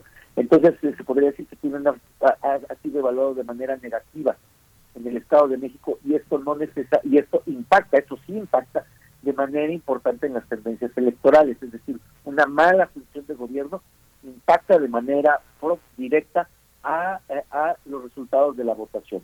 Entonces, habrá que ver, creo que es ya muy poco tiempo para que esta organización o, o el propio PRI pueda eh, eh, eh, reconfigurarse de tal manera que pueda incidir de manera relevante en las elecciones del 2023. por supuesto, el PRI al elegir a su candidata del Moral, que me parece que no era la mejor posicionada eh, dentro de los aspirantes del Partido Revolucionario Institucional, es decir, había eh, otra legisladora que estaba mejor posicionada y que me parece que podía haber dado mejores resultados, pero bueno, esto no es sorpresa, el Partido Revolucionario Institucional, en particular su cúpula y el gobernador, decidieron eh, que fuera Alexandra del Moral la elegida y tendrá que empezar cuesta arriba. Esto también es muy complicado en las condiciones electorales actuales, ya mencioné algunos casos, primero por la tendencia propia del crecimiento de Morena, segunda la función de gobierno y tercera el posicionamiento del candidato, en este caso de la candidata, hacen que sea complicado aún más el proceso electoral, pero eso no significa necesariamente que ya esté cantada, eh, cantada la derrota del PRI en el Estado de México. Todo puede pasar en los procesos electorales y así de cuentas para el PRI el Estado de México pues es su bastión más relevante, más importante, es el clave, eh, eh, eh, el que dirige al partido, entonces obviamente harán un despliegue de, de, recursos y probablemente de recursos de toda índole y probablemente esta nueva organización opositora va a tratar de coadyuvar e insertarse en este proceso como una forma de experimento para, con miras al 2024. Ahora, cabe señalar que eh, a los pocos días que se ha formado este esta, este nuevo bloque opositor de Unidos por México en 2024, pues ya tiene un gran despliegue de medios, eh, habría que revisar la página de internet, eh, hay que revisar su, Twitter, el movimiento que están haciendo con estos foros, es decir, hay una aplicación de recursos importantes y de, y de esfuerzo para lograr posicionarse con el menor tiempo posible. Esto también es, es, eh, eh, eh, relevante y habrá que verificar que todas estas organizaciones ciudadanas, voy a llamar ciudadanas entre comillas, de la sociedad civil, efectivamente en este proceso de recomponerse y mirar hacia el 2024, pues también se ajusten a las leyes electorales de nuestro país y no, no, no incumplan alguna normatividad marcada en toda la amplia normatividad que tiene que vigilar el sobre todo pensando en las armas eh, intelectuales tan poderosas que tienen como sus memes y los chistes de, de Broso y los candidatos que los asesores que tienen. ¿Tú qué piensas? Cabeza de vaca como asesor del PAN, un hombre ya fichado con una ficha de la Interpol, digamos que eh, quien sigue quien sigue como candidato sería Rosario Robles o cómo cómo sería, cómo los ves, cómo ves sus candidatos. Sin lugar a dudas tienen impresentables, Miguel Ángel, o sea, tienen impresentables. Creo que eso es una mala eh, mala mala señal para la ciudadanía, incluso para aquellos que creen en la oposición, o sea, porque también es válido que haya mexicanos que no necesariamente están de acuerdo con el presidente, con el gobierno actual, o con Morena, o con el PT, o el verde ecologista, es legítimo y en una democracia es es, es claro, debe de ser así, o sea, debe de haber esta siempre competencia, es sano para todos los mexicanos, pero efectivamente hay personajes impresentables y creo que ese, ese va a ser un, el, el, talón de Aquiles de, este bloque opositor creo que tendrán que ser muy prudentes. Efectivamente, hay intelectuales, este por ejemplo, estoy viendo a un gran politólogo como es José Antonio Crespo, eh, y, y probablemente haya otros, no necesariamente significa que estén con ellos, pero que están participando en las actividades de estas organizaciones. Eh, y, eso obviamente les da una gran capacidad eh, discursiva. Pero, insisto, que les dé una gran capacidad discursiva, que les dé una gran capacidad de índole intelectual, no necesariamente se refleja que haya identificación con la ciudadanía, eh, con los grandes problemas nacionales. Eh, eh, ellos están apostando a un sector que desde su óptica no ha sido atendido por el gobierno actual, que son las clases medias, especialmente clase media, media alta, clases medias en general, que no necesariamente se sienten identificadas con el presidente y que en las elecciones pasadas votaron en contra de ellos pero también esas clases medias que son eh, eh, clases eh, medias formadas, pensantes, que tienen acceso a, la cultura, a la educación, pues yo creo que también se van a dar cuenta o se están dando cuenta de que hay personajes como el que tú ya has mencionado y que, y que prácticamente son cuasi prófugos de la justicia. este, este tema ellos lo van a tener que revisar con mucho cuidado para que eh, efectivamente si su movimiento quiere tener una presencia relevante y obligada, porque creo que esto, es lo, eso sí me parece que es muy acertado, eh, Miguel Ángel Berenice, creo que este, estos este, este agrupamiento lo que está haciendo es obligar a los partidos de la oposición a llegar a un acuerdo y sacarlos de su marasmo, de esta inercia de inactividad que tienen y que no logran salir de ella los partidos de oposición, que no logran configurar un discurso congruente que eh, no dudo que tengan eh, algunos de sus miembros o muchos de sus miembros buenas intenciones con respecto al país, pero que debido a las a, las estructuras burocráticas partidistas, a los intereses, a los manejos que tienen, eh, no logran necesariamente expresar lo que realmente sus votantes, sin lugar a dudas hay, hay, hay legisladores de oposición que tienen cercanía con sus votantes que pretenden representar los intereses de sus ciudadanos, pero que no lo pueden hacer por las estructuras partidistas, por la corrupción, por las prebendas, por los por los eh, por los eh, intereses que se encuentran ahí e incluso el Partido Revolucionario Nacional me parece que va a ser el más afectado. Eh, veo con facilidad que el Partido de Acción Nacional pueda montarse en esta estructura, pero veo al PRI con muchas dificultades, especialmente si siguen bajo el liderazgo de Alejandro Moreno, ¿no? Eh, eh, que también me parece que no es el personaje más adecuado para encabezar un frente opositor que hable de democracia, de lucha anti la corrupción, contra la corrupción, o que pretenda de alguna u otra manera eh, señalar que es quien representa los intereses de todos los mexicanos. Eh, que obviamente esta agrupación y los, todos los partidos van a tratar de hacerlo. Siempre utilizan la estrategia de hacer agendas demasiado generales y amplias para no comprometerse con ningún sector particular y así de alguna manera poder dar la impresión de que representan a todos los ciudadanos y por supuesto a la nación mexicana. Pues profesor Edgar Ortiz Arellano, muchas gracias por esta lectura, por este análisis sobre la alianza opositora, sobre Unidos y lo que está ocurriendo en el PRI y en el PAN y en otros en otros lugares también que, están eh, pues con la mira a las elecciones de 2024, por supuesto también al Estado de México, bueno, a los dos estados que se disputan el próximo año 2023. Eh, Le agradecemos, doctor Ortiz Arellano, profesor en el posgrado de la Facultad de Contaduría y Administración, académico del CESNAP y socio presidente de Bismarck Consultoría SC. Gracias y hasta pronto. Ojalá eh, nos permita seguir con el hilo de esta charla más adelante. Claro que sí, un gran abrazo Miguel Ángel Berenice y a todos los que escuchan. Pasen Muchas gracias. día. Muchas gracias. Vamos a hacer una pausa musical. Vamos a escuchar a Oscar Chávez con El pájaro y el chanate. El pájaro y el chanate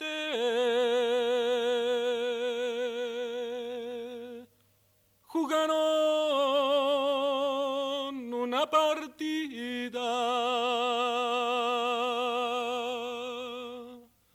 El pájaro está muriendo.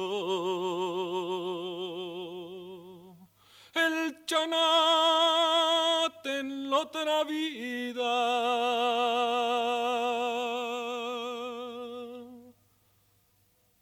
Sopilote, dile a Laura ponga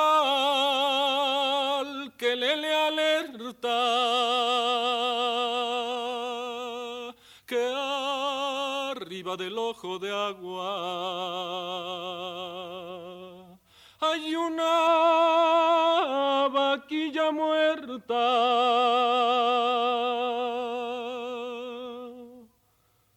cuando vayas a mi tierra,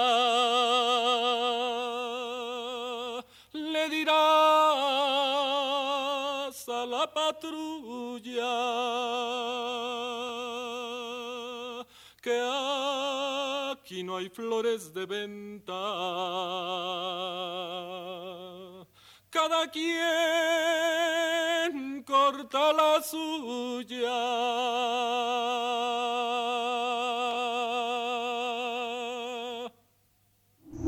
Primer movimiento.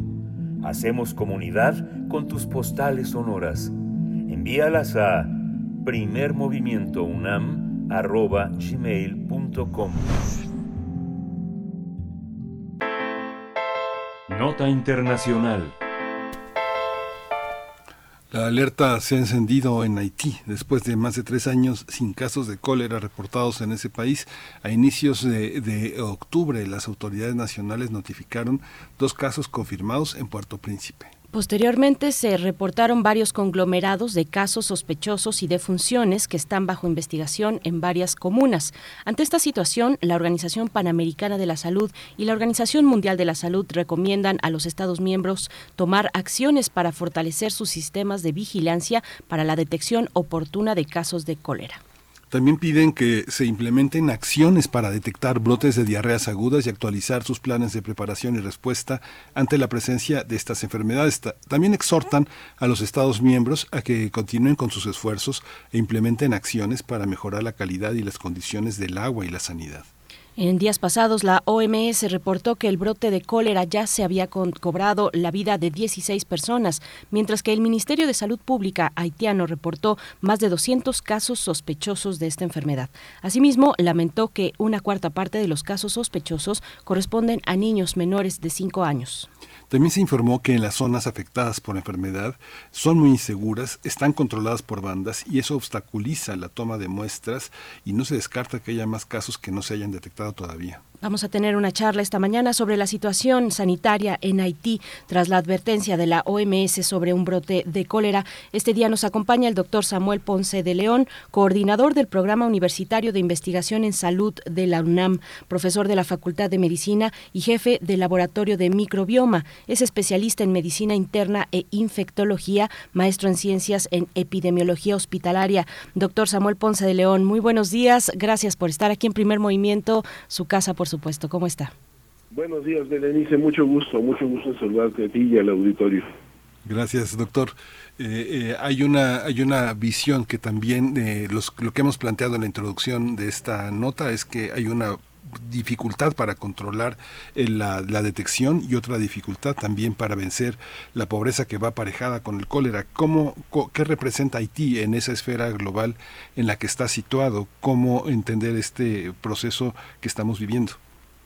Bueno, eh, es muy desafortunado efectivamente porque es una situación que ha venido eh, manteniéndose en estas precarias condiciones, lo que mencionas, desde hace ya varias décadas, muchos años. Eh, quizás hoy es todavía peor la situación, la pobreza, la desorganización social, la violencia en Haití eh, han terminado por hacer eh, crisis, eh, no hay combustible en esta parte de la isla y no hay forma de producir agua potable, que es uno de los insumos fundamentales para poder tener garantías mínimas para no tener infecciones intestinales. Eh, y pues todo esto se conjuga, era cuestión de días que ocurriera ese tipo de problemas, lo han venido teniendo de manera recurrente. Eh, hoy no sabemos exactamente cuál es el origen del, del brote actual, pero pues realmente los focos pueden ser múltiples. El hecho es que son las condiciones que prevalecen las que facilitan esto y, y nuevamente sorprende la forma en que se reacciona y se afronta este tipo de situaciones. Eh, se es un llamado a la comunidad internacional de precauciones, es muy pertinente. Sin embargo, realmente el movimiento de y hacia la isla es, mínimo. Eh, eh, hay que estar atentos, efectivamente, pero hay que estar pendientes de qué es lo que va a pasar en la isla. La cantidad de muertos va a empezar a crecer rápidamente, ya señaló que básicamente son pequeños niños pequeños los que están falleciendo, en las más precarias condiciones, casi inconcebible para lo que eh, los estándares del siglo XXI. Eh, eh, difícilmente se puede modificar de un día para otro las condiciones de la isla, pero mantener esta precariedad es también difícilmente entendible. no hay vacunas, podemos hablar de vacunas para cólera más adelante, pero eh, es un tema de lo más interesante. Eh, vacunas que debieran de haberse tenido presupuestadas, eh, propuestas por las organizaciones internacionales, se ponen atención a muchos problemas, pero mientras más pobre es el sitio, más pobre es la población, más pobres son los enfermos, menos atención se les pone. Haití es verdaderamente una, una mancha terrible en, pues no sé, la ética de las instituciones globales y indudablemente de, de, OPS, indudablemente de la Organización de Estados Americanos, porque se ha dejado a su suerte eh, correr esta desafortunada situación. Doctor Samuel Ponce de León, eh, pues hablemos del cólera propiamente. Eh, ¿Qué tipo de enfermedad es? Eh, el manejo temprano puede evitar la muerte, por supuesto, pero estamos en condiciones que no permiten ni siquiera eso. Las condiciones de Haití, cuéntenos un poco, pues para, para tener clara la claridad del tipo de enfermedad infectocontagiosa de que estamos hablando. Bueno, es una enfermedad que eh, en general debería tener una mortalidad muy baja, de mm. menos del 1%, pero puede llegar a ser hasta del 50% en condiciones como las que están viviendo en, Haití. Es una enfermedad gastrointestinal, es una infección bacteriana del intestino que se adquiere básicamente por tomar agua contaminada o alimentos contaminados, pero fundamentalmente agua contaminada y, es muy difícil que se trate también de transmisión de persona a persona, pero también puede ocurrir la transmisión fecal oral. Eh, el punto es que en pocas horas, acaso muy pocos días, la persona que se infecta desarrolla una infección eh, intestinal muy eh, aparatosa porque empieza con diarrea que va aumentando en intensidad, es una diarrea que con el tiempo rápidamente se transforma en completamente líquida, eventualmente la diarrea es de color eh, blanco, el líquido que se expulsa por el intestino es de color blanco, puede parecer es de agua de arroz, eh, y esto es consecuencia de lo que ocurre en el intestino. Este, Vibrio cólera, que es el agente causal de la eh, enfermedad, eh, induce a las células a secretar activamente hacia el intestino líquido y electrolitos, eh, y eso da la conformación de líquidos que se expulsa ah, por, las, por las evacuaciones y lleva a la condición de una deshidratación con eh, depresión de los electrolitos eh, fundamentales.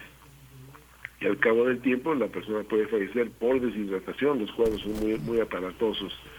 Ah, el tratamiento es básicamente tratar de suspender la infección con una multiplicidad de antibióticos que son útiles en pocas dosis, pueden funcionar, pero centralmente es la rehidratación, recuperar el líquido que está perdiendo el cuerpo y puede ser por vía oral, si se puede, desde luego es muy difícil alcanzar por oral lo que está perdiendo eh, en esas cantidades por el intestino, y con una línea intravascular, un, un intravenoso, que eh, del aporte de líquidos que, se requiere para no deshidratarse. Las gentes que se van deshidratando, la, piel se les va arrugando inmediatamente conforme pasa el tiempo. son cuadros muy, muy aparatosos eh, y el colapso pues vascular al final es la causa de la muerte. Mm, el colapso vascular. Eh, ¿Hay, medidas para, se, tienen que tomar medidas eh, internacionales, globales, para restringir la movilidad de, de, los haitianos? Es, un, es una situación que el, comercio internacional, el mundo de la seguridad epidemiológica considera en alerta para restringir su movilidad. Bueno, eh, la ah, Organización de Estados Americanos, la ah, OPS decidió no establecer ninguna limitación mm. y creo que es evidente ante las situaciones que se viven actualmente en Haití que difícilmente hay una gran cantidad de, de, tráfico aéreo de cualquier o de turismo, no lo hay. Es una ah, población eh, copada por la pobreza, por el eh, olvido. Eh, si ustedes ven los reportajes sobre Haití, las montes de basura se acumulan a todo lo largo, no hay sistema de agua potable, no hay drenaje, entonces este no creo que sea necesario. Si fuera otro el escenario, habría que dar también básicamente el aviso de que está ocurriendo pero no hay necesidad de bloquear nada, porque tampoco este tipo de bloqueos funciona muy bien, como lo hemos visto con COVID, y lo único que hacen es crear una suerte de seguridad eh, inexistente y sí limitan una serie de eh, potenciales interacciones que pueden ser útiles incluso para poder controlar mejor la epidemia. Eh, doctor, sobre la vacuna contra el cólera que nos comentaba al inicio, ¿qué tipo de, vacuna es? ¿Cuál es el tiempo de protección? ¿Y, por qué si Haití, sabemos, ha tenido brotes en años anteriores, pues por qué no tienen una cobertura de la población a estas alturas? ¿Cómo? Cuéntenos sobre la vacuna y, y por qué no, no se encuentra presente como una opción en Haití. Bueno, e, esta última pregunta que hace Berenice precisamente es la que deberíamos de hacernos todos, porque en Haití no hubo una campaña desde hace uno, dos, tres años, eh, más tiempo, eh, eh, que de manera recurrente ofrezca la vacuna a la población. No lo hay, no hay gente vacunada en Haití y las vacunas son efectivas, muy efectivas, pero también tienen una historia complicada como todas las vacunas y, y la historia de lo que estamos viendo en Haití es una historia de la que podemos obtener eh, una serie de conocimientos eh, muy interesantes para aprovechar en un futuro eh, al corto y al mediano plazo. El hecho es que hay, hay, tres vacunas registradas a nivel global. Hay una compañía sueca que fabrica una y hay otra que fabrica una compañía coreana que se llama Rubicol y otra más que fabrican alguien más, eh, se llama Shankol. Eh, desafortunadamente la producción de estas vacunas es eh, muy pobre, no son muchas las dosis. Ah, algunas de estas dosis se fabrican exclusivamente, básicamente para dar satisfacción a algunos mercados. Por ejemplo, para el mercado de Estados Unidos, de Estados Unidos hay esta vacuna, entiendo que se llama Ducoral, que se usa básicamente para una dosis para los gentes que van a viajar a zonas de riesgo. Entonces, e, ese, esa vacuna que está ahí, Shancol, que era la vacuna que más se ha venido utilizando, va a dejar de fabricarse para fines de este año. La fabrica una compañía eh, india, es una compañía, eh, entiendo, asociada a Sanofi Pasteur. Eh, ¿Por qué va a suspender la vacunación, la producción de la vacuna? No lo sé. Es un mal anuncio para, en general yo diría que el planeta, y, y, eh, es una vacuna que también se puede utilizar, pero tampoco tiene una amplia disponibilidad. Entonces, no se producen suficientes dosis, por un lado, y no se distribuyen de manera suficiente. Es un biológico que existe, que es efectivo, que se puede aplicar varias veces, que su inmunidad permanece por dos, tres años, que no tiene efectos tóxicos, que se administra por vía oral. ¿Por qué no tenemos suficiente para este tipo de situaciones? es una falta de previsión importante, creo que es una falla nuevamente de la Organización Mundial de la Salud, no tener la instrumentación suficiente para poder negociar la producción de estas vacunas. Eh, y no quiere decir que sea una falla ah, intencional, es una falla que da evidencia de la precario de sus capacidades de negociación y de sus presupuestos. Eh, claramente tener una suficiente producción de este tipo de, vacunas cuesta mucho menos que cualquier incursión militar en, diversas regiones del mundo. Eh, entonces, es momento de que los países en regiones tengan la capacidad para organizarse eh, y decir, en la región de América Latina y el Caribe necesitamos estas vacunas, vamos a producirlas de esta manera en asociación entre gobiernos y industria farmacéutica y tengamos esta capacidad de eh, poder evitar este tipo de problemas para los que hay forma de evitarlos. Para el cólera hay forma de evitarla, desde luego no es la solución. La solución del cólera es la higiene, es la limpieza, es la disponibilidad de agua, es una buena alimentación. La prevalencia de disminución en, Haití es altísima, eh, no hay alimentos, eh, entonces, este, eh, en Haití el problema es muy, muy complejo, pero lo mínimo que tendríamos que ofrecerle sería, desde luego, vacunas, vacunas que por el momento tampoco son fácilmente accesibles. ¿Qué, habría, hasta dónde puede llegar si el descuido prevalece, si la indiferencia predomina y si no hay recursos, doctor? ¿Hasta dónde puede llegar la, la, la enfermedad en un país como este? ¿Hay un momento en que una epidemia como esta se detiene? Bueno, pues cuando el número de susceptibles va disminuyendo, pero en principio eh, en Haití eh, cólera puede dar de manera recurrente, eh, no, no se tiene inmunidad permanente entonces, la población de Haití son aproximadamente 11 millones de habitantes.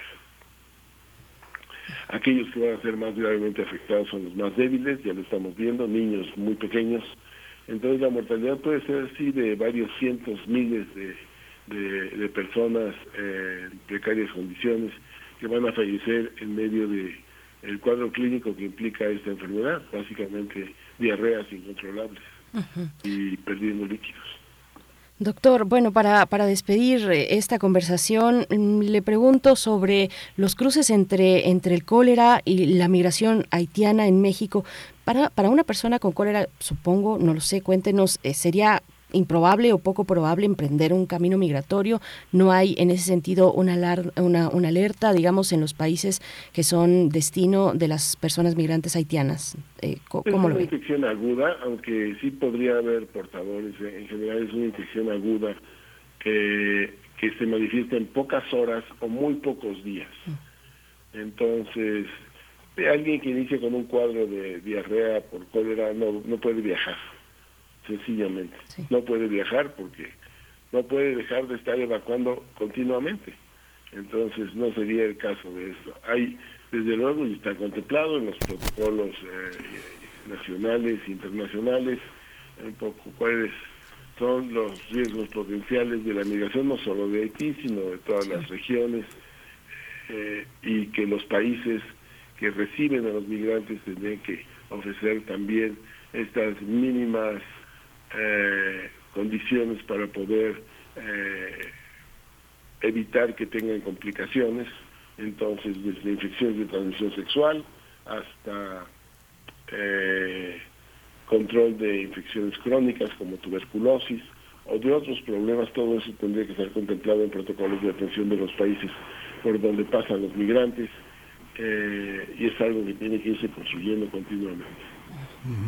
Pues doctor, le agradecemos muchísimo siempre su su disposición y su experiencia, su sabiduría. Doctor Samuel Ponce de León, coordinador del programa universitario de investigación en salud de la UNAM. Muchísimas gracias por estar con nosotros nuevamente. Mucho gusto, saludos al auditorio. Mucho gusto estar con ustedes. Gracias, doctor.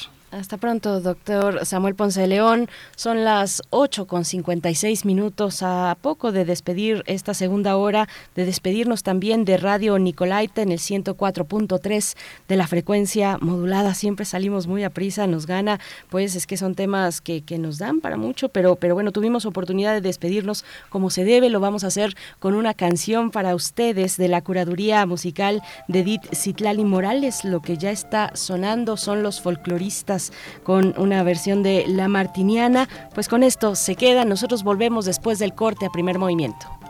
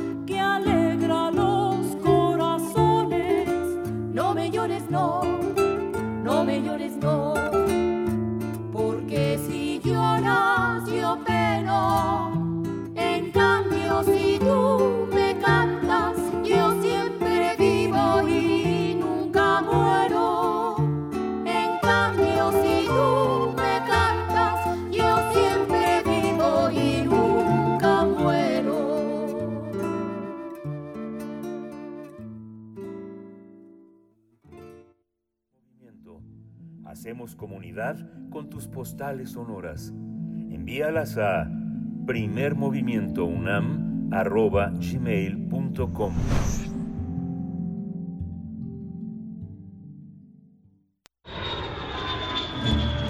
46 emisoras de 17 países de Europa, América y África Esa es la red de Mundofonías, música para descubrir el mundo. Todos los sábados a las 18 horas por el 96.1 de FM. Radio UNAM. Experiencia sonora. Hola, soy Karen Villeda y estoy en descargacultura.unam. Descarga. El ensayo sobre el estilo de Joseph Addison, leído por Juan Stack. La impresión que deja en la mente de nuestro primer padre la prohibición de comer del árbol de la vida es descrita con gran fuerza y buen juicio, así como la imagen de diversas bestias y aves que pasan ante él es sumamente bella y vívida. Todos los estrenos en www.descargacultura.unam.mx. Norteños, chilangas, sureños, costeñas, yaquis, mayas, mazaguas, campesinos, rockeros, millennials, centennials, abuelas, tías, primos. Con tanta diversidad es imposible pensar igual, pero hay muchas cosas que nos unen. Nos une la libertad de tomar decisiones. Nos une la convicción de que la democracia es la única ruta que tiene un país libre. Nos une el INE. Mi INE nos une.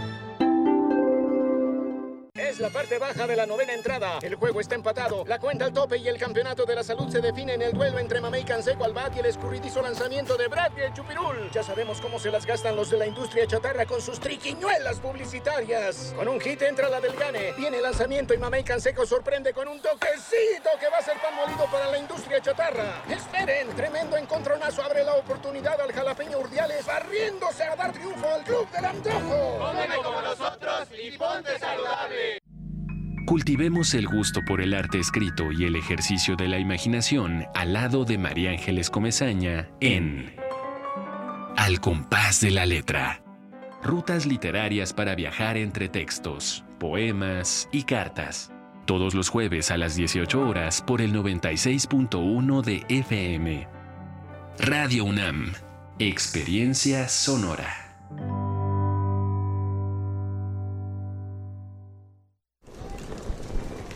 Hola Juan. Hola Oscar. ¿Ya te has dado cuenta que llevamos mucho tiempo juntándonos en esta transmisión? Y ahora nos juntamos para hacer este promocional de nuestro propio programa. Sí, hombre, por, en esta ocasión no es así un encuentro casual.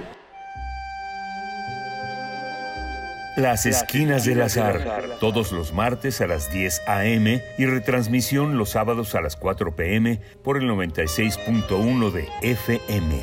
Radio UNAM. Experiencia sonora.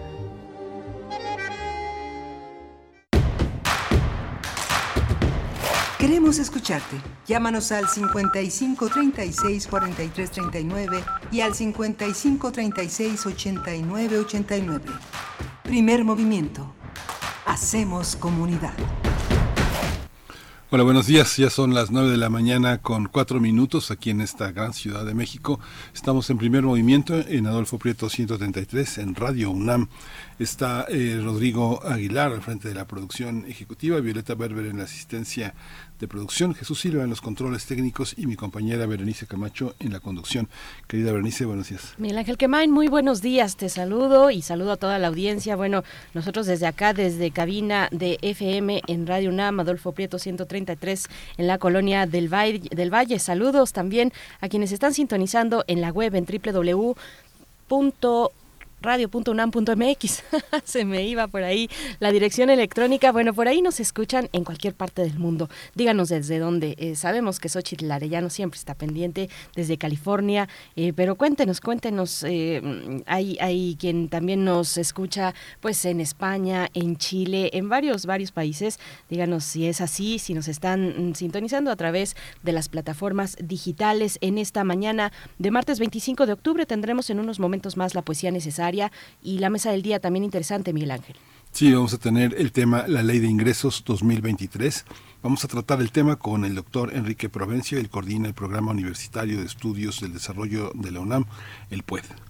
Tendremos también al cierre una invitación para, eh, para el concurso, el primer concurso nacional de periodismo 2022 organizado por eh, eh, Dignificando el Trabajo AC, este concurso nacional de periodismo que tiene por título Matices de la Trata de Personas y que tiene el cierre de registro el próximo 31 de octubre. Mónica Salazar, fundadora de Dignificando el Trabajo AC, nos dará los detalles y la invitación para, pues, para asistir, para, para aplicar a este concurso nacional de periodismo. Mm, antes tendremos la poesía necesaria, pero quisiera eh, comentar, bueno, dar con ustedes algunos comentarios que nos hacen en redes sociales. Esther Chivis nos dice, buen día, qué difícil situación. Ojalá ahí sí interviniera la OEA, la ONU, de manera más expedita. Gracias, Doc, y saludos. Nos habla de Haití y del brote de cólera pero es que mm, la cuestión, Esther Chivis, es que no es posible eh, llevar atención a las personas que lo necesitan porque hay una condición de violencia que lo impide, hay pandillas que cierran pues eh, comunas, comunas eh, enteras o que están, digamos, apropiadas de ciertos territorios que tienen alta pobreza, eh, también ah, los costes del, del, combustible, de la gasolina, son altísimos. Y lo que yo he escuchado en reportajes y en entrevistas de, de personal sanitario internacional es que ni siquiera les alcanza para para eh, bueno para, para conseguir la gasolina para adquirirla y para poder moverse en esas condiciones pues de violencia eh, de violencia por las por las pandillas. Una inflación también muy alarmante un alza de precios eh, de, de, costos de los alimentos pues que mantiene a Haití en estas condiciones.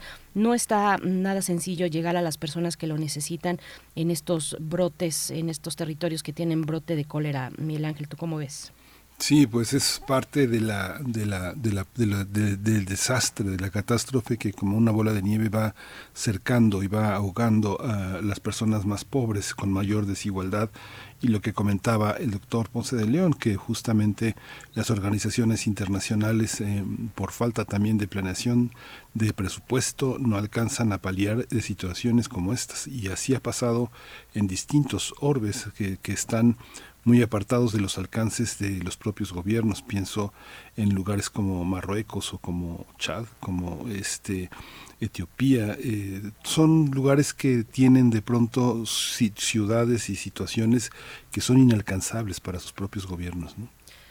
Así es, sí, bueno, eh, Haití, Haití en esta condición tan terrible que significa un fracaso pues para todos, la verdad, para la comunidad internacional entera. Pues bueno, Franz Café nos comenta, Haití sufre el castigo de haber sido la primera república surgida de una rebelión anticolonial y Estados Unidos le impuso dictaduras y golpes de Estado para evitar que siguiera el mal ejemplo cubano. Eh, Franz Café es lo que nos comenta. Bueno, pues hasta ahí la cuestión, seguimos recibiendo sus comentarios, pero antes, antes ya tenemos a los primeros ganadores de los de las cortesías para el Teatro Bar El Vicio esta noche de martes 25 de octubre, 21 horas. Teatro Bar El Vicio. Tenemos, eh, todavía nos quedan dos tanto presenciales como dos para streaming. Pero los que ya se van, los que ya tenemos eh, en firme es para en los pases virtuales. Gabarén, ya tienes tu pase para esta noche. Carmen Valencia también, Carmen, ya tienes tu pase mm, virtual. Y Erika Ruiz, solamente que necesitamos, Erika, que nos contestes un mensaje directo. Ah, ya nos contestó, ya nos contestó para ponernos de acuerdo contigo y pasarte el enlace y todo lo que corresponde. En presencial ha ganado su pase, su cortesía doble, Patricia Hernández, Mariana Solani González Orozco, Laura Villalobos Fonseca. De nuevo, pues ahí los ganadores y tenemos todavía dos para el show presencial se van por Facebook y dos accesos para streaming que se van por Twitter de Piensos del Lóbulo Frontal Derecho, un show que se presenta en el marco del Festival Internacional de Cabaret eh, en su edición número 19 y bueno, son cortesías que nos hacen llegar las queridas reinas chulas y también muy generosas aquí a Primer Movimiento. Miguel Ángel, pues nos vamos a ir con la poesía si estás de acuerdo. Vamos. Es hora de Poesía Necesaria. Pues tomo, eh, tomo aire profundo. La poesía de hoy está dedicada a las jóvenes que están afuera exigiendo seguridad y justicia todas ellas, a todas ellas, las del centro, las de la periferia, las de la universidad, las universidades, las de los barrios, a todas las jóvenes que luchan y que nos recuerdan que si no somos capaces de protegerles, de arroparles, de acuerpar su lucha y sus exigencias, de acuerpar y de proteger a nuestras niñas y nuestras jóvenes, pues, pues qué hay que replantearnos con urgencia si ese es el camino correcto que queremos como sociedad. Así es que, bueno, esta poesía, la poesía de hoy, martes 25 de octubre, va para las chicas del CCH Sur, poesía de la escritora uruguaya Ida Vitale. Se titula Fortuna. Fortuna.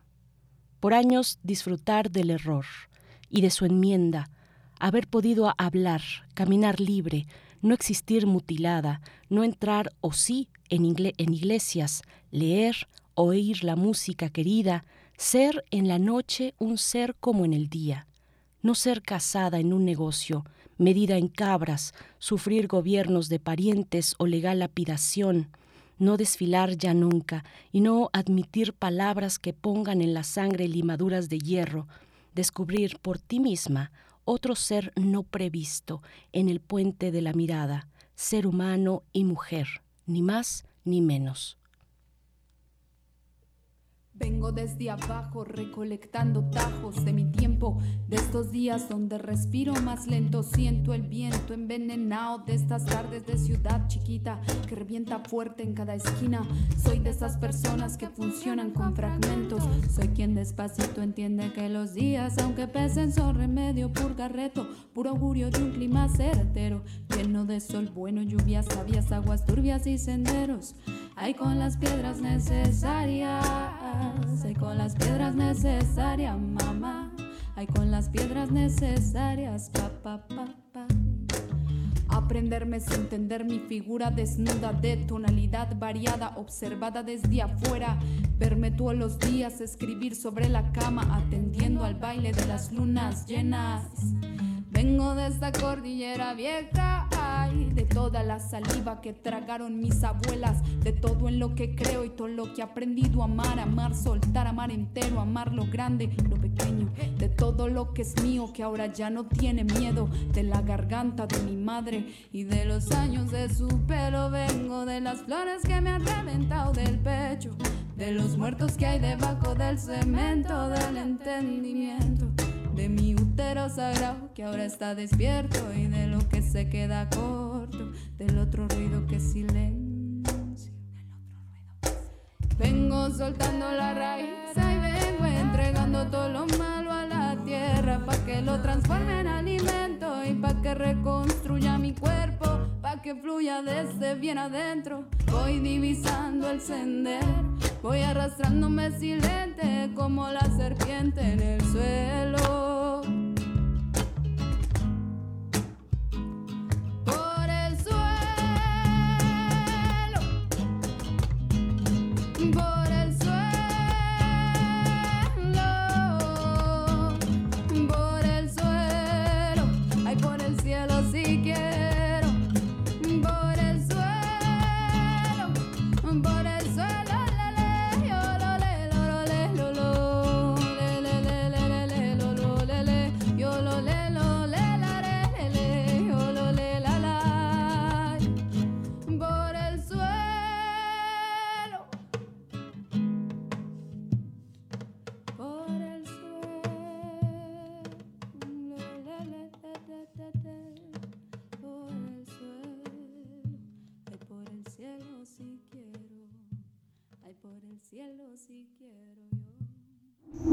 Primer movimiento.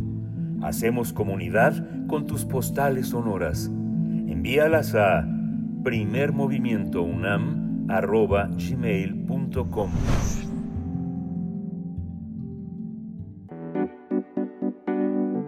La mesa del día. Con 271 votos a favor, 201 en contra y una abstención, la Cámara de Diputados aprobó la Ley de Ingresos para el ejercicio fiscal presupuestal 2023.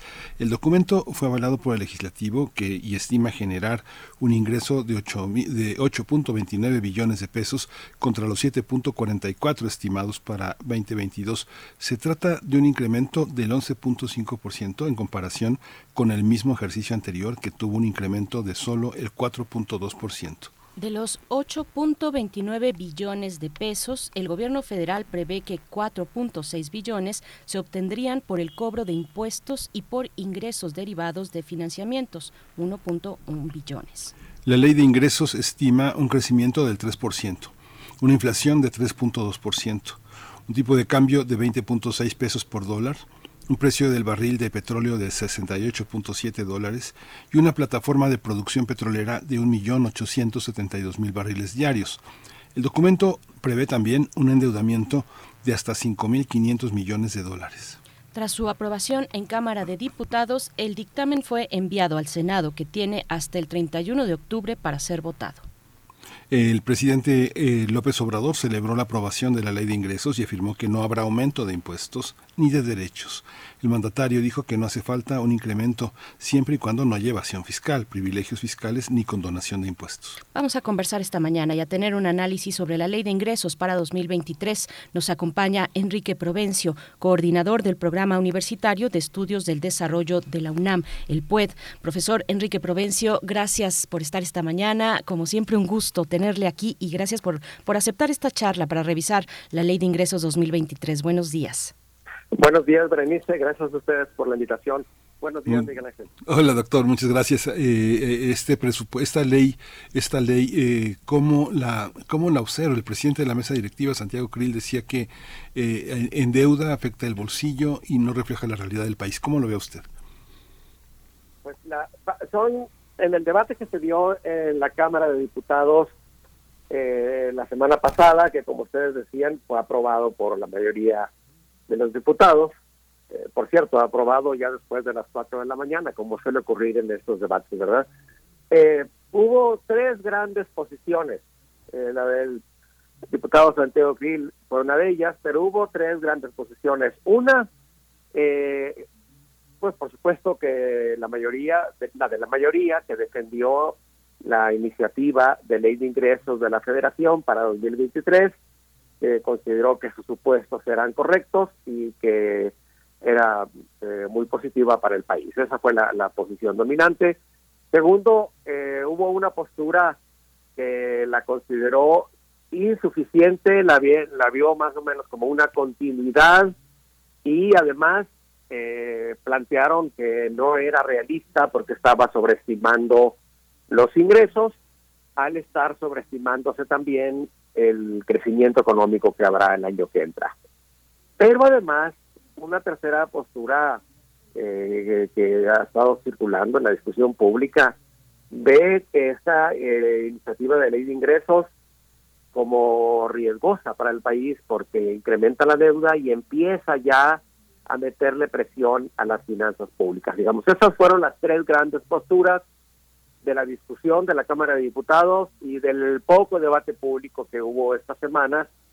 Y eh, como ustedes decían, la iniciativa, en la minuta eh, de la Cámara de Diputados ya está en el Senado, de hecho ya, ya apareció hoy en el orden del día eh, como dictamen de primera lectura para y tiene de aquí al 31 del mes para aprobarse, puesto que tiene que estar aprobada la ley de ingresos por ambas cámaras para que luego la Cámara de Diputados apruebe el presupuesto de ingresos de la Federación, no más tardar el 15 de noviembre. Digamos, así resumiría yo las posturas a reserva de entrar en más detalles eh, en base a sus preguntas. Por supuesto, eh, doctor Enrique Provencio, pues saber cuál es su valoración sobre estas estimaciones, más allá de, o, a, menos de que quiera tomar postura por una de estas tres eh, inclinaciones que se dieron en el Congreso, eh, pues cuál es su valoración sobre, sobre esto que algunos califican, pues sí, como responsable, como realista, otros no, optimismo desmesurado del gobierno sobre estimaciones, números inalcanzables, como el del crecimiento económico que ya ha mencionado usted, que se espera de un 3 2% del Producto Interno Bruto. ¿Cuál es su, su, su postura, eh, doctor? ¿Cómo, ¿Cómo ver todos estos elementos, los indicadores, el ISR, el IVA, el crecimiento del empleo? Cuéntenos. Bueno, primero, eh, una aclaración. Los, los números que se manejan en la ley de ingresos o en el presupuesto son dimensiones tan grandes que, que, causan eh, confusión entre, entre todos nosotros, entre cualquier lector, porque o, o, entre cualquier persona que escuche, porque cuando uno habla de 8.13 billones de pesos, van a ser los ingresos totales, así como va la aprobación hasta ahora, ah, no no no puede uno dimensionar esas esas proporciones. Y eso eh, eso causa pues algo algo de, de, confusión o de duda entre uno entre todos. Eh, eh, esté uno o no familiarizado con, con los temas. Eh, pero primero un breve comentario qué es la ley de ingresos de la Federación porque no es una ley como cualquier ley que se aprueba en el Congreso verdad es una ley de vigencia anual que es la que establece el desglose de los ingresos que va a recibir el gobierno federal en un año determinado, en este caso para 2023, eh, tanto por eh, los ingresos de impuestos como las contribuciones, los derechos y otro tipo de ingresos públicos, pero también por el endeudamiento o el financiamiento eh, que, contrata el gobierno federal. Entonces, la ley de ingresos lo que hace es eh, desglosar los ingresos eh, eh, presupuestarios, los topes del endeudamiento, los ingresos de las empresas productivas del Estado y después establece una serie de, de criterios,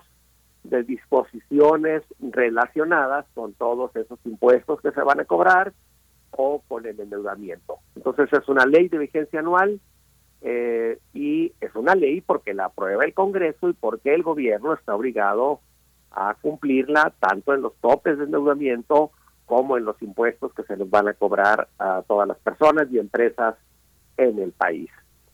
Eh, ahora bien, eh, para 2023, ¿qué significa lo que se está lo que se está eh, aprobando, lo que, se aprobó en la Cámara de Diputados y ahora está en discusión en el Senado. Ustedes lo mencionaron al principio. Eh, lo primero es que hay un aumento eh, ya descontada la inflación de poco más de 11, casi 12% de los ingresos públicos, de los ingresos totales, los presupuestarios más del financiamiento. Es una proporción elevada porque la situación económica no está muy bien y para el año que entra, para 2023, se espera que haya un decrecimiento de la actividad económica. Y si la actividad económica decrece, decrecen las ventas, se decrece el consumo, por tanto disminuye lo que se cobra por IVA, eh, pueden decrecer también los ingresos de las personas y las empresas y por tanto podría decrecer también el impuesto sobre la renta. Entonces, ahí está un primer punto que, se sigue discutiendo. ¿Es realista estimar un crecimiento eh, tan importante de casi 12% de los ingresos públicos para el año que entra, ya descontada la inflación? ¿eh?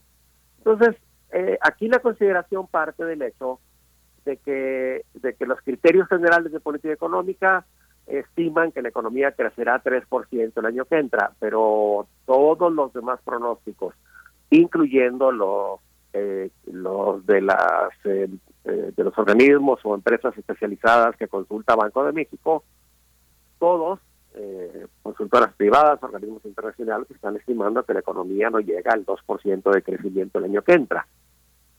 Y entonces parte de la discusión se ha dado alrededor de eso, qué tan realista es el supuesto. Y es, responder a esta pregunta, qué tan realista es, pues depende eh, o de cálculos muy precisos que se puedan hacer sobre lo que va a ocurrir el año que entra y entrando a ese terreno, pues los cálculos no son tan precisos, hay mucha incertidumbre. Y entonces es muy probable que no se alcance ese crecimiento de 11.6% de los ingresos totales. Por ejemplo, en, el crecimiento del IVA se estima 11% en el incremento del impuesto sobre la renta, un crecimiento de 15%. Eh, yo diría, ojalá se logre, ojalá se logre y hasta ahora el SAT ha conseguido recaudar más de lo que se esperaba eh, gracias al esfuerzo de, eh, supervisión que se está haciendo. Pero, pero aún así, eh, hay quienes piensan que ese esfuerzo de supervisión del, del, sistema de administración tributaria, el SAT, ya dio lo que tenía que dar. Otros dicen, no, hay todavía margen de oportunidad para aumentar los ingresos públicos. Eso podría ocurrir eh, y eso sin hacer ninguna reforma fiscal, porque en efecto para 2023 no hay aumento de impuestos, ni se aumentan las cuotas de derechos, ni de productos, etcétera, eh, y por tanto eh, no se modifican las tasas, lo que se, lo que se cobra por impuestos. que ese es otro tema. Había que haberlo hecho o era el momento de hacerlo ahora eh, eh, ese es un punto que también es muy importante. Pero de entrada, el primer riesgo es que no se cumple esta previsión. ¿Y qué ocurriría si no se cumple, esa previsión? Pues que no se va a poder ejercer todo el presupuesto eh, que está proyectado o propuesto también y que será aprobado en la Cámara de Diputados la primera quincena eh, de noviembre. Eso es, en términos generales, eh, y ah, bueno, quería comenzar también cómo se van a componer los ingresos públicos de la federación el año entrante. Pues para, para dar una idea, por impuestos se va a recaudar el 56% de esos 8.3 billones de pesos. Eh, y para ubicar esa proporción hay que recordar que el producto eh, del país el año que entra va, va a llegar pues casi a 30 billones, a 30 billones de, de pesos. O sea, 30 mil millones de millones, este, en, pocas, en pocas palabras. Entonces, así ubicaría yo de entrada el, el, ley de ingresos y lo que representa en términos de, proporciones, digamos. Doctor, y la, el tema el tema del endeudamiento que se usa tanto políticamente a veces resulta difícil eh, eh, para quienes no son economistas entender en qué consisten las distintas formas de endeudamiento. Digamos, por lo general es una brecha es una brecha que eh, está entre el gasto que se programa y el gas y, los ingresos que se van a recibir. Digamos que es como una especie como de hacer una obra a meses sin intereses, por decirlo. Pero la deuda no necesariamente es como le debo un dinero que no tengo a mi cuñado y me lo va a pagar. A veces políticamente se maneja de esa manera tan trivial. ¿Qué debemos entender por el endeudamiento y qué y, cómo funciona la esperanza fiscal para reducir esa deuda que se, que se que se puede emprender, que se puede tener por motivos de inversión? Si pensamos que el SAT, eh, incluso desde la administración de Peña Nieto, con todo y los delincuentes fiscales que, que hemos conocido en los últimos tiempos, eh, genera una, una, visión esperanzadora. El nivel de cumplimiento de la sociedad mexicana es alto, con todo y que los que somos contribuyentes estamos muy ahorcados, y, pero también hay una vocación por cumplir con las obligaciones. ¿Cómo entender el endeudamiento, doctor? Eh, a ver, eh, eh, ahí, ahí hay, un punto muy importante, eh, Miguel Ángel, que usted dice, porque en efecto no hay que comparar, confundir el endeudamiento público con el endeudamiento en el que uno incurre cuando debe en una tarjeta de crédito o cuando le pide prestado a una persona, de la manera que uno se endeude. Porque a diferencia del endeudamiento en el que uno incurre como persona, incluso como empresa, el Estado tiene capacidad para ejercer una potestad de eh, tomar prestado para cubrir la diferencia entre lo que ingresa por ingresos presupuestarios eh, y lo que gasta. Eso es lo que es, el déficit público, ¿no? Eh, y muy seguido se exagera sobre el nivel del endeudamiento del gobierno eh, mexicano. Este, el año entrante, por ejemplo, lo que se está proyectando es que se ejerzan eh, o se contrate eh, poco más de un billón de pesos, 1.2 billones de pesos en números redondos. Eso es mucho o poco, pues mire, si lo compara uno con el producto eh, en general, no es tanto, pero sí hay algo más importante todavía. El nivel del endeudamiento eh, acumulado en México el año que entra no llegaría al 50% si se del Producto Interno Bruto si se cumplen todos los, supuestos. Eso es el acumulado, el acumulado, es decir, la, la deuda histórica, los requerimientos, eh, eh, el saldo histórico de los requerimientos financieros del sector público, como, como se le llama. Ese nivel de endeudamiento es considerado eh, normal y actualmente es incluso un nivel de endeudamiento bajo. Eh, la mayor parte del mundo está por encima del 70% del Producto Interno Bruto y hay muchos países que tienen una deuda por encima del 100%, aunque pagan su deuda a tasa de interés más baja que eh, la, la mexicana. Eh, por tanto, yo allí no veo un problema grave el endeudamiento se ha mantenido en los últimos años por debajo del 50%, salvo el año de la pandemia, por la gran caída que tuvo el producto, ¿no? O sea, como quien dice, bajó el denominador de la división entre deuda y producto porque bajó el producto. Pero ya llegó otra vez a ubicarse por debajo del 40 del 50%. Ahí no hay problema. Ahora bien, ¿Es mucha o poca la deuda que se va a contratar el año que entra?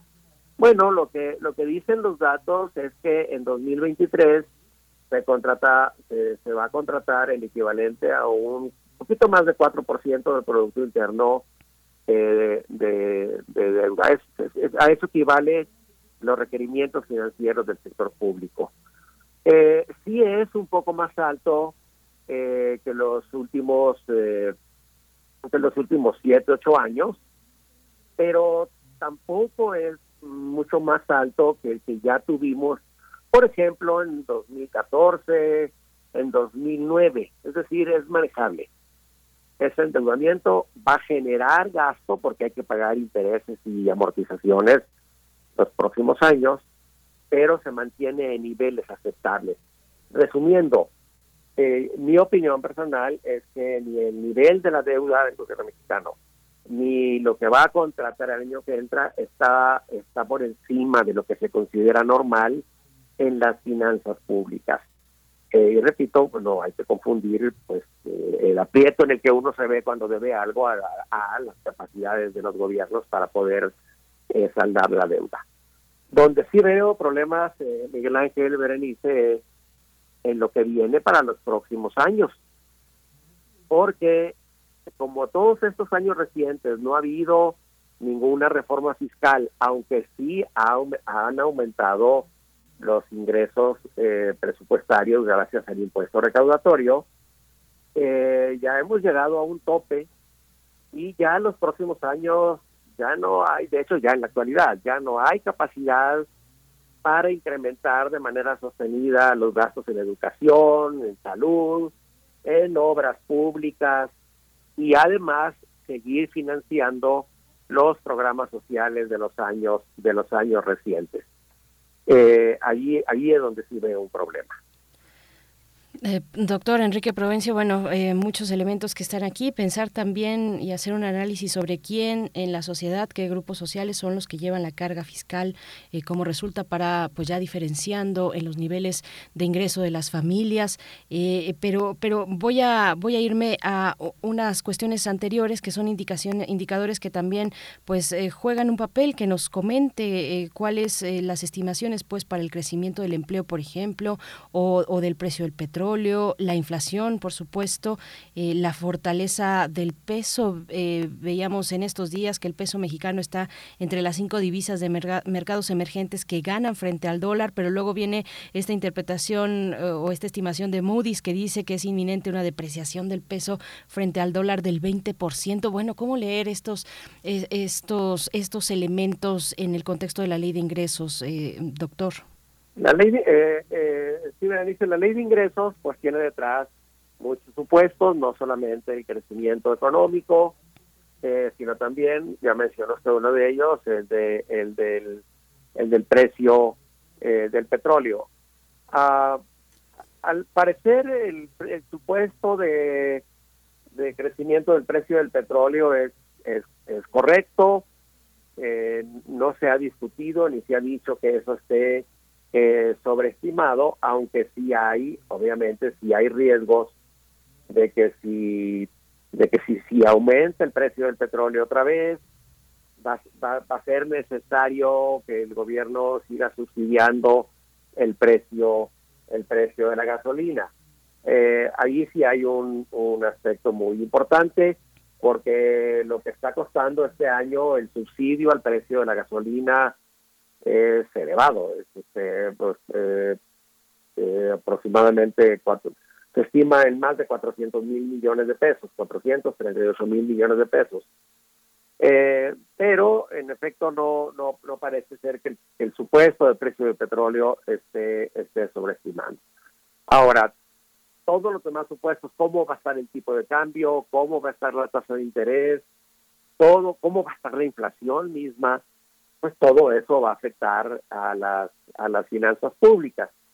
Y en lo que se refiere al, en particular al, eh, al tipo de cambio, eh, todos los supuestos en los que se basa la ley de ingresos y también el presupuesto de egresos están esperando que el 2023 el tipo de cambio se mantenga igual que, que se espera que cierre ahora en 2020, igual que en el 2021, 20.6 eh, pesos eh, por dólar por dólar al final y en promedio eh, igual 20.6 ahí sí hay un supuesto bastante rígido porque porque pues una si, si, si, hay una pequeña devaluación pues aumentaría el costo el costo financiero de la deuda que tiene que pagar el gobierno. Ahora qué tan realista es esta idea este este este mensaje de que pueda haber una devaluación del 20% yo considero que, que, no puede ser tanto es decir eh, la, la, devaluación real comparando la inflación de México con la inflación de Estados Unidos, no veo por qué tiene, tenga que ser de una devaluación equivalente al 20%. Me parece que está sobredimensionado. Claro que también podría haber una devaluación porque hay salida de capitales y eso está ocurriendo actualmente en todo el mundo. Los capitales de los países como México se están yendo a, refugios más seguros donde el aumento de la tasa de interés les da mucha seguridad. Pero bueno, también la tasa de interés ha aumentado mucho en México y eh, pues sigue siendo atractivo mantener capitales acá. Eh, por tanto, esos dos motivos que son que suelen ser los más importantes como precursores de una devaluación, el diferencial inflacionario, eh, el diferencial de tasas de interés pues no no no soportan una la idea de que pueda haber una devaluación del 20% y además el Banco de México tiene suficientes reservas como para soportar eh, la necesidad de apoyar al peso. Entonces eh, no lo veo no lo veo como algo como algo realista. De hecho, el marco previsto para los próximos años de la Secretaría de Hacienda lo que dice es que todavía en 2025, 26 el peso podría el dólar podría estar a 20 21 pesos. Es decir, eh, no, no, no se aprecia riesgo de devaluación a corto plazo, es lo que yo le diría a ver. Gracias. Doctor, hay otro, hay otro aspecto. Digamos, se crearon muchos bancos para el bienestar, el, parte del proyecto de la imaginación que colocaba el presidente en las instituciones eh, financieras y económicas importantes era colocar eh, una posibilidad de recibir las remesas en esos bancos del bienestar. Sin embargo, bueno, uno es difícil. Yo me he encontrado con muchos y no los veo funcionando, pero tampoco están, está como contemplado que eh, sea el aterrizaje real de las remesas. Siguen, las remesas siguen en poder de otros eh, empresarios, ¿no? Efectivamente, y hay muchos canales por los cuales circulan las remesas y lo, tradicional es que es que los migrantes que envían dinero a México lo hagan a través de las de los intermediarios que ellos consideran más seguros a pesar de la comisión que, se les cobra. Eh, y, es, ese tipo de intermediarios está aumentando ahora con la banca financiera están surgiendo más opciones y más baratas para transferir esos recursos a México a menor costo. Eh, la apuesta de, de, tener tantas sucursales de bancos del bienestar, pues al parecer no está resultando positiva por allí y tampoco están operando eh, a, eh, como, eh, como se esperaba. Lo positivo, por supuesto, es que eh, las remesas siguen creciendo y siguen creciendo gracias al crecimiento del empleo y los ingresos de Estados Unidos y también a que ha venido aumentando la migración de México a Estados Unidos en los últimos años y sigue aumentando ahora. Y no es algo que, deba uno eh, celebrar ni aplaudir, pero que sin embargo en los hechos está apoyando al bienestar de millones de familias en nuestro país y también incluso ayudando a estabilizar las cuentas macroeconómicas. Eh, ya no es una cantidad despreciable, como saben ustedes, pues este año ya podríamos estar llegando a los 60 mil millones de dólares. Comparada con las exportaciones o las divisas de turismo, las exportaciones de ciertos rubros, las divisas de turismo las exportaciones petroleras, pues es una fuente de ingresos mucho más importante, ¿no? Doctor, me voy a regresar un poco a, la cuestión anterior sobre, sobre Moody's para que nos comente pues cómo tomar este tipo de, estimaciones. Usted pues eh, nos, nos comenta, ¿no cree que lleguemos a ese punto que, que, que, dice Moody's es inminente una depreciación del peso frente al dólar del 20%? Ya nos ha explicado usted, pero entonces cómo tomar estos, eh, estas eh, apreciaciones, con qué tipo de elementos pues como ciudadanos, como y corrientes acercarnos a este tipo de, de noticias que luego pues están ahí en medio de, de, mucha crispación también, doctor. Sí, efectivamente, porque introduce mucho nerviosismo. Eh, cuando uno ve la nota en la que Moody's eh, eh, dio a conocer eso, uno encuentra supuestos. Y el supuesto principal de, de, de, esa previsión, que ha sido la única, por cierto, es que, eh, eh, dado que han aumentado las tasas de interés en Estados Unidos, eh, los depósitos o las, las inversiones que están puestas en México van a regresarse a Estados Unidos y entonces al haber fuga de capitales el dólar se va el, el, el peso se va a debilitar ante el dólar. Repito yo no encuentro no, no encuentro fundamento eh, eh, a, cómo están las cosas ahora, porque además esas esas eh, esas versiones también pueden presionar para un mayor incremento a las tasas de interés en México, que de por sí ya se encuentran eh, muy elevadas y que nos están significando altos costos, pues no nada más para las personas que den crédito, para los costos de las tarjetas de crédito, sino también para el pago para el pago de la deuda de la deuda pública. Y, y pues veo veo muy difícil eh, que la que México pueda seguir aumentando todavía más las tasas de interés. Ya actualmente eh, la, las tasas la tasa de fondeo ya está eh, a punto de llegar al 9%, los CEPES ya están a 8.7%, un crecimiento que comparado con 2021 pues es el doble. Y eso ha venido, eso está encareciendo aún más el crédito y está ayudando a enfriar la economía. Entonces, eh, una amenaza de devaluación que llevara a más incrementos de la tasa de interés, pues no le conviene a la economía mexicana, ya está muy alta. Y eh, pues la inflación todavía no empieza a bajar, pero ya está estabilizada y ahora la duda es más tasas más elevaciones de la tasa de interés van a ayudar a, reducir la inflación. Pues más bien la conclusión es que no. Y a lo que sí van a ayudar es a que la economía vaya peor el año el año el año entrante.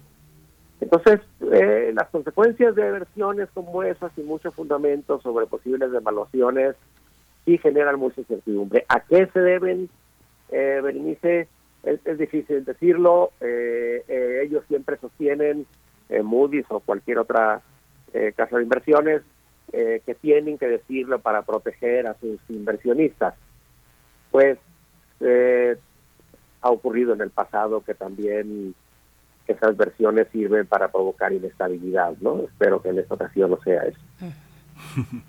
Pues sí, doctor Enrique Verónica, muchísimas gracias por su por su punto de vista, es muy muy muy amplio, deja muchísimas eh, preguntas con todas esas certezas que usted promueve, propone. Este, muchas gracias por estar con nosotros, Enrique Provencio, coordinador del programa universitario de estudios del desarrollo de la UNAM, el PUED. Muchas gracias, doctor, por estar con nosotros.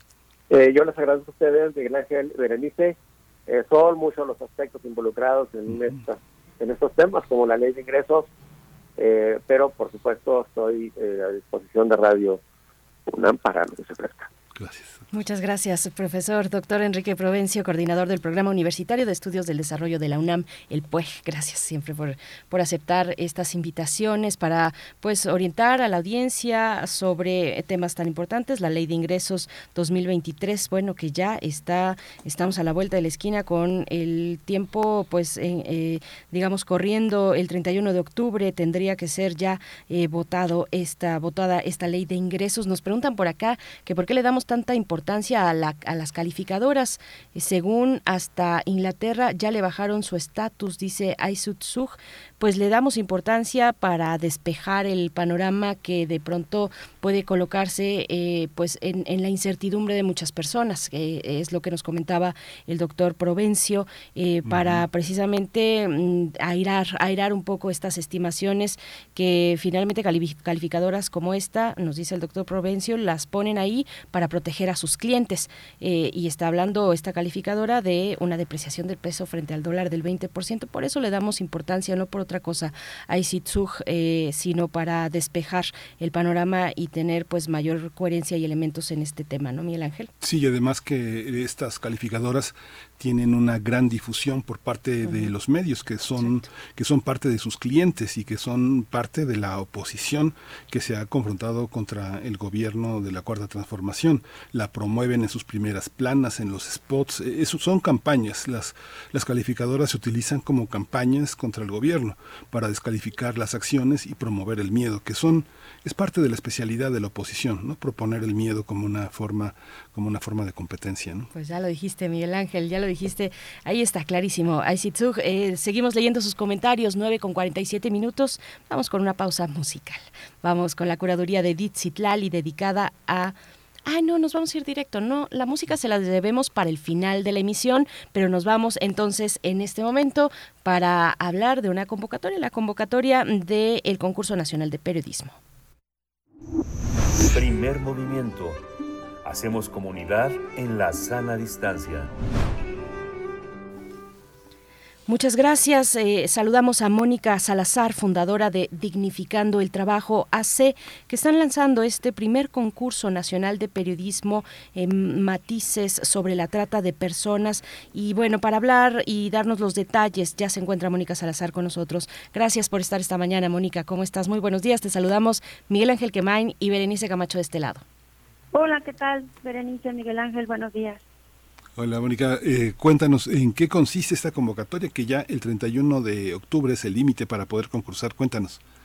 Efectivamente, eh, desde Dignificando el Trabajo, en el marco de una iniciativa que se llama Arropa, de Fundación Avina y en colaboración con otras instancias, lanzamos este concurso desde junio de este año, en donde estamos buscando premiar dos categorías. Una, de reportajes escritos que hayan sido publicados desde el 2019 y hasta este año, eh, hasta el 30 de julio de este año, con la finalidad de reconocer el trabajo que se está haciendo para realmente conocer e identificar qué es la trata de personas, cómo se presenta en México, con un enfoque más hacia los aspectos laborales, porque muchos hablan de la trata de personas con fines sexuales, pero poco se abarca con con fines laborales, es decir, trabajo forzoso. Y estamos también enfocándonos en algún aspecto de la industria de la indumentaria, porque a nivel internacional se ha hablado mucho de lo que está sucediendo con las condiciones laborales de las personas en este sector, pero desde el esfuerzo que estamos haciendo desde Dignificando, queremos y reconocemos que hay muy buenos reportajes que se han hecho en este aspecto en este país. Y la otra categoría que se tiene es audiovisual, en donde también estamos buscando premiar reportajes audiovisuales y aquí lo que hicimos fue extender un poco y ampliar para que también las personas que se encuentran estudiando comunicación o carreras afines que estén interesadas en desarrollar algún tipo de reportaje lo puedan como tal enviar para concursar.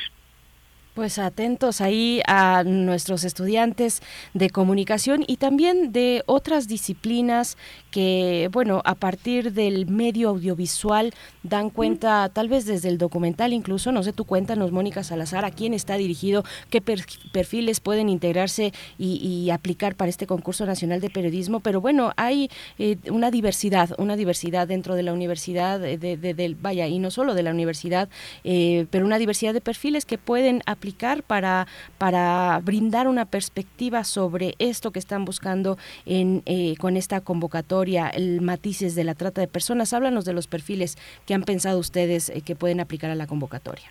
Estamos pensando en periodistas, tanto independientes, mexicanos o extranjeros, que vivan en México y trabajen en México, así como estudiantes de carreras como producción audiovisual, diseño audiovisual, comunicación, periodismo, que quieran como lo mencionas Berenice, poder plasmar cuál es lo que qué es lo que están observando y cuál es la realidad dentro de el trabajo y las condiciones, llegando hasta el trabajo forzoso y concluyendo en la trata de personas. Lo que buscamos es, como el nombre lo dice, matizar que no todo es trata de personas, que tenemos que entrar a trabajar desde el sistema para realmente lograr tener un impacto positivo. Y creemos que desde sociedad civil y organismos internacionales, los ojos como tal están puestos en la comunidad y por la comunidad. Y es por eso que los perfiles que establecimos son tan amplios como esos. Las personas deben de ser mayores de edad, es lo único, y trabajar en México y o estudiar en México. Lo que sí estamos buscando es que sea muy nacional, pero que tenga todas estas miradas y estos contrastes para poder realmente matizar qué está pasando con el fenómeno de la trata de personas en el país. Hay que señalar que en el caso del reportaje escrito eh, no se puede uno poner a hacerlo ahorita, sino que tiene que ser un trabajo que ya ha sido publicado de manera personal o por equipo, ¿no? Efectivamente, Miguel Ángel, y gracias por la observación. Exacto, no es un trabajo que ahorita lo tengan que hacer, es algo que ya publicaron en diversas plataformas que existen, Hoy en día no estamos evaluando eso, lo que estamos buscando es el contenido y también buscamos que haya un acercamiento hacia el periodismo independiente, porque las miradas desde lo comunitario vienen de ahí y eso es lo que estamos tratando de identificar y como tal premiar. La categoría audiovisual hasta cierto punto estaba mucho más abierta a que se pudiera crear algo, no hacia el reportaje escrito, y otro criterio es que puede ser presentado de forma individual o en equipos de dos personas. Mónica Salazar, bueno, hay que decir que tienen un micrositio o un sitio que han dedicado desde Dignificando eh, para esta convocatoria, que es maticesdelatrata.org. Ahí van a encontrar el resto de las bases, eh, la, pues, la manera de, eh, de acercarse, las fechas límite, que por cierto es el 31 de octubre, o sea, ya pocos días antes de que cierre esta convocatoria. El martes del el el martes de la próxima semana, ¿no es primero? Efectivamente, es el martes y es por eso que les invitamos a que se puedan sumar al esfuerzo. El registro se hace a través del micrositio. Eh, todo es a través de ahí, no hay ningún problema. Mónica, lo que quería preguntarte, bueno, un poco que nos que nos eh, compartas con la audiencia del trabajo que hacen en dignificando el trabajo eh, de su labor. Cuéntanos un poquito de su historia para que pues tengamos el contexto también de quién está emitiendo esta esta convocatoria. Gracias. Dignificando es una organización de la sociedad civil basada en la Ciudad de México y lo que se ha enfocado dignificando desde hace 2014 que se creó fue enfocar o la mirada a entender las causas raíz de la trata de personas del trabajo forzoso. Empezar a establecer criterios para comprender que no todas las condiciones precarias y o conocidas coloquialmente como explotación laboral son trata de personas y a su vez eh, desmitificar que todo todo lo que hoy en día lamentablemente se reconoce como trata de personas no necesariamente es así. Por eso también hacemos un énfasis en que existe el trabajo forzoso y tenemos que empezar a hablar del trabajo forzoso, porque cuando brincamos hacia la trata de personas dejamos de observar todo lo demás. Entonces, dignificando está enfocado al análisis, estudio y establecer información para que se pueda comprender el sistema desde una mirada muy humana de cómo es que estos sistemas operan para que las personas puedan llegar a ser reclutadas hasta una situación de trata. Hay que decir que la parte audiovisual sí tiene, sí es inédita, ¿no? el reportaje escrito no es inédito, pero la parte audiovisual sí tiene que ser inédita y con un máximo de 20 minutos, ¿no? Puede o no puede ser, puede ser inédita o no, no hay ningún problema con eso porque ahí lo que tendríamos que revisar desde las personas que postulen es precisamente la autoría, los derechos que tengan sobre ese documento. Ahora, las personas que están estudiando tiene que ser inédita de alguna manera, pero eh, esa segunda categoría está abierta en esa postura. Bien, pues eh, Mónica, coméntanos rápidamente, bueno, los eh, las fechas en las que sabremos los resultados, cómo nos enteramos de para darle seguimiento a este a esta convocatoria, Mónica. Claro que sí, los resultados estarán publicados en el mes de noviembre en el propio sitio.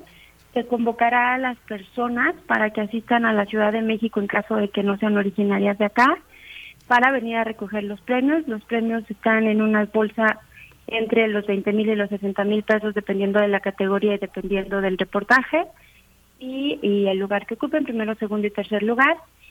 Y a partir de ahí haremos eh, la publicación tanto del reportaje premiado, el por qué, así como del reportaje audiovisual. Muy bien. Muy bien, pues Mónica Salazar, fundadora de Dignificando el Trabajo AC, muchas gracias por compartir con la audiencia y pues nos mantenemos atentos a los resultados. Recuerden, 31 de octubre, el cierre del registro, eh, la fecha límite para el registro de esta convocatoria, Matices de la Trata de Personas, maticesdelatrata.org. Mónica, muchas gracias. Gracias a ustedes, Miguel Ángel Berenice. Muy buen día. Muchas gracias. Pues ya prácticamente nos vamos, nos vamos a ir con música. Nos vamos a ir con música, Miguel Ángel, nos vamos a ir con música, despedirnos de todo el equipo, de, de ustedes, por supuesto, invitarles que permanezcan aquí en Radio UNAM y encontrarnos el día de mañana a las 7 de la mañana. Va a sonar Oscar Chávez en este momento para el cierre del programa, la propuesta de Lali Morales, La Lloroncita. Con esto nos vamos, Miguel Ángel. El gran Oscar Chávez, para que no descanse, que no descanse, Oscar Chávez. Esto fue el primer movimiento. El mundo desde la universidad.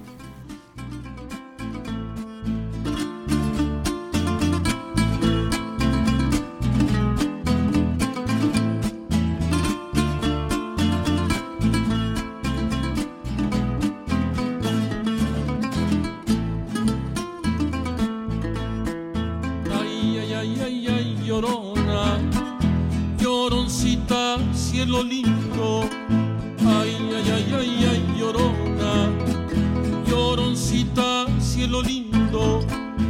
Ayer te vi depenando, llorona, debajo de un tamarindo. Ayer te vi depenando, llorona, debajo de un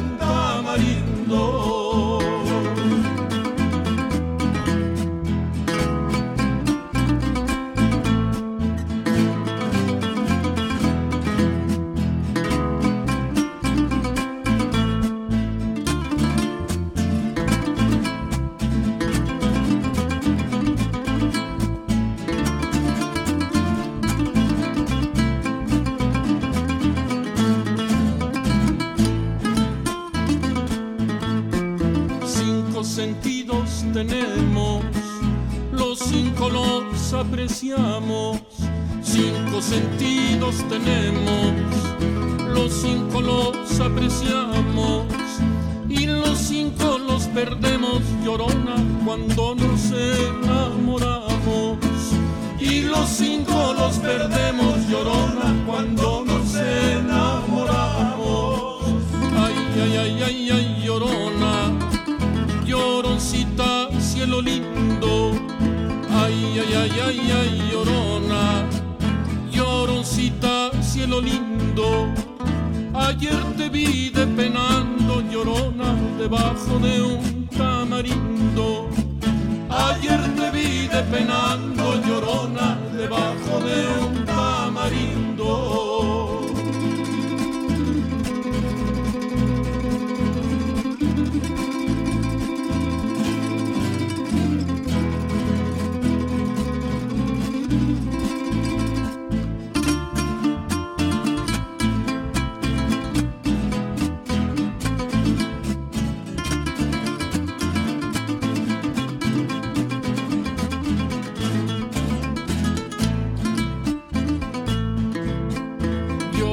Tenía mi barca de oro para irme a La Habana.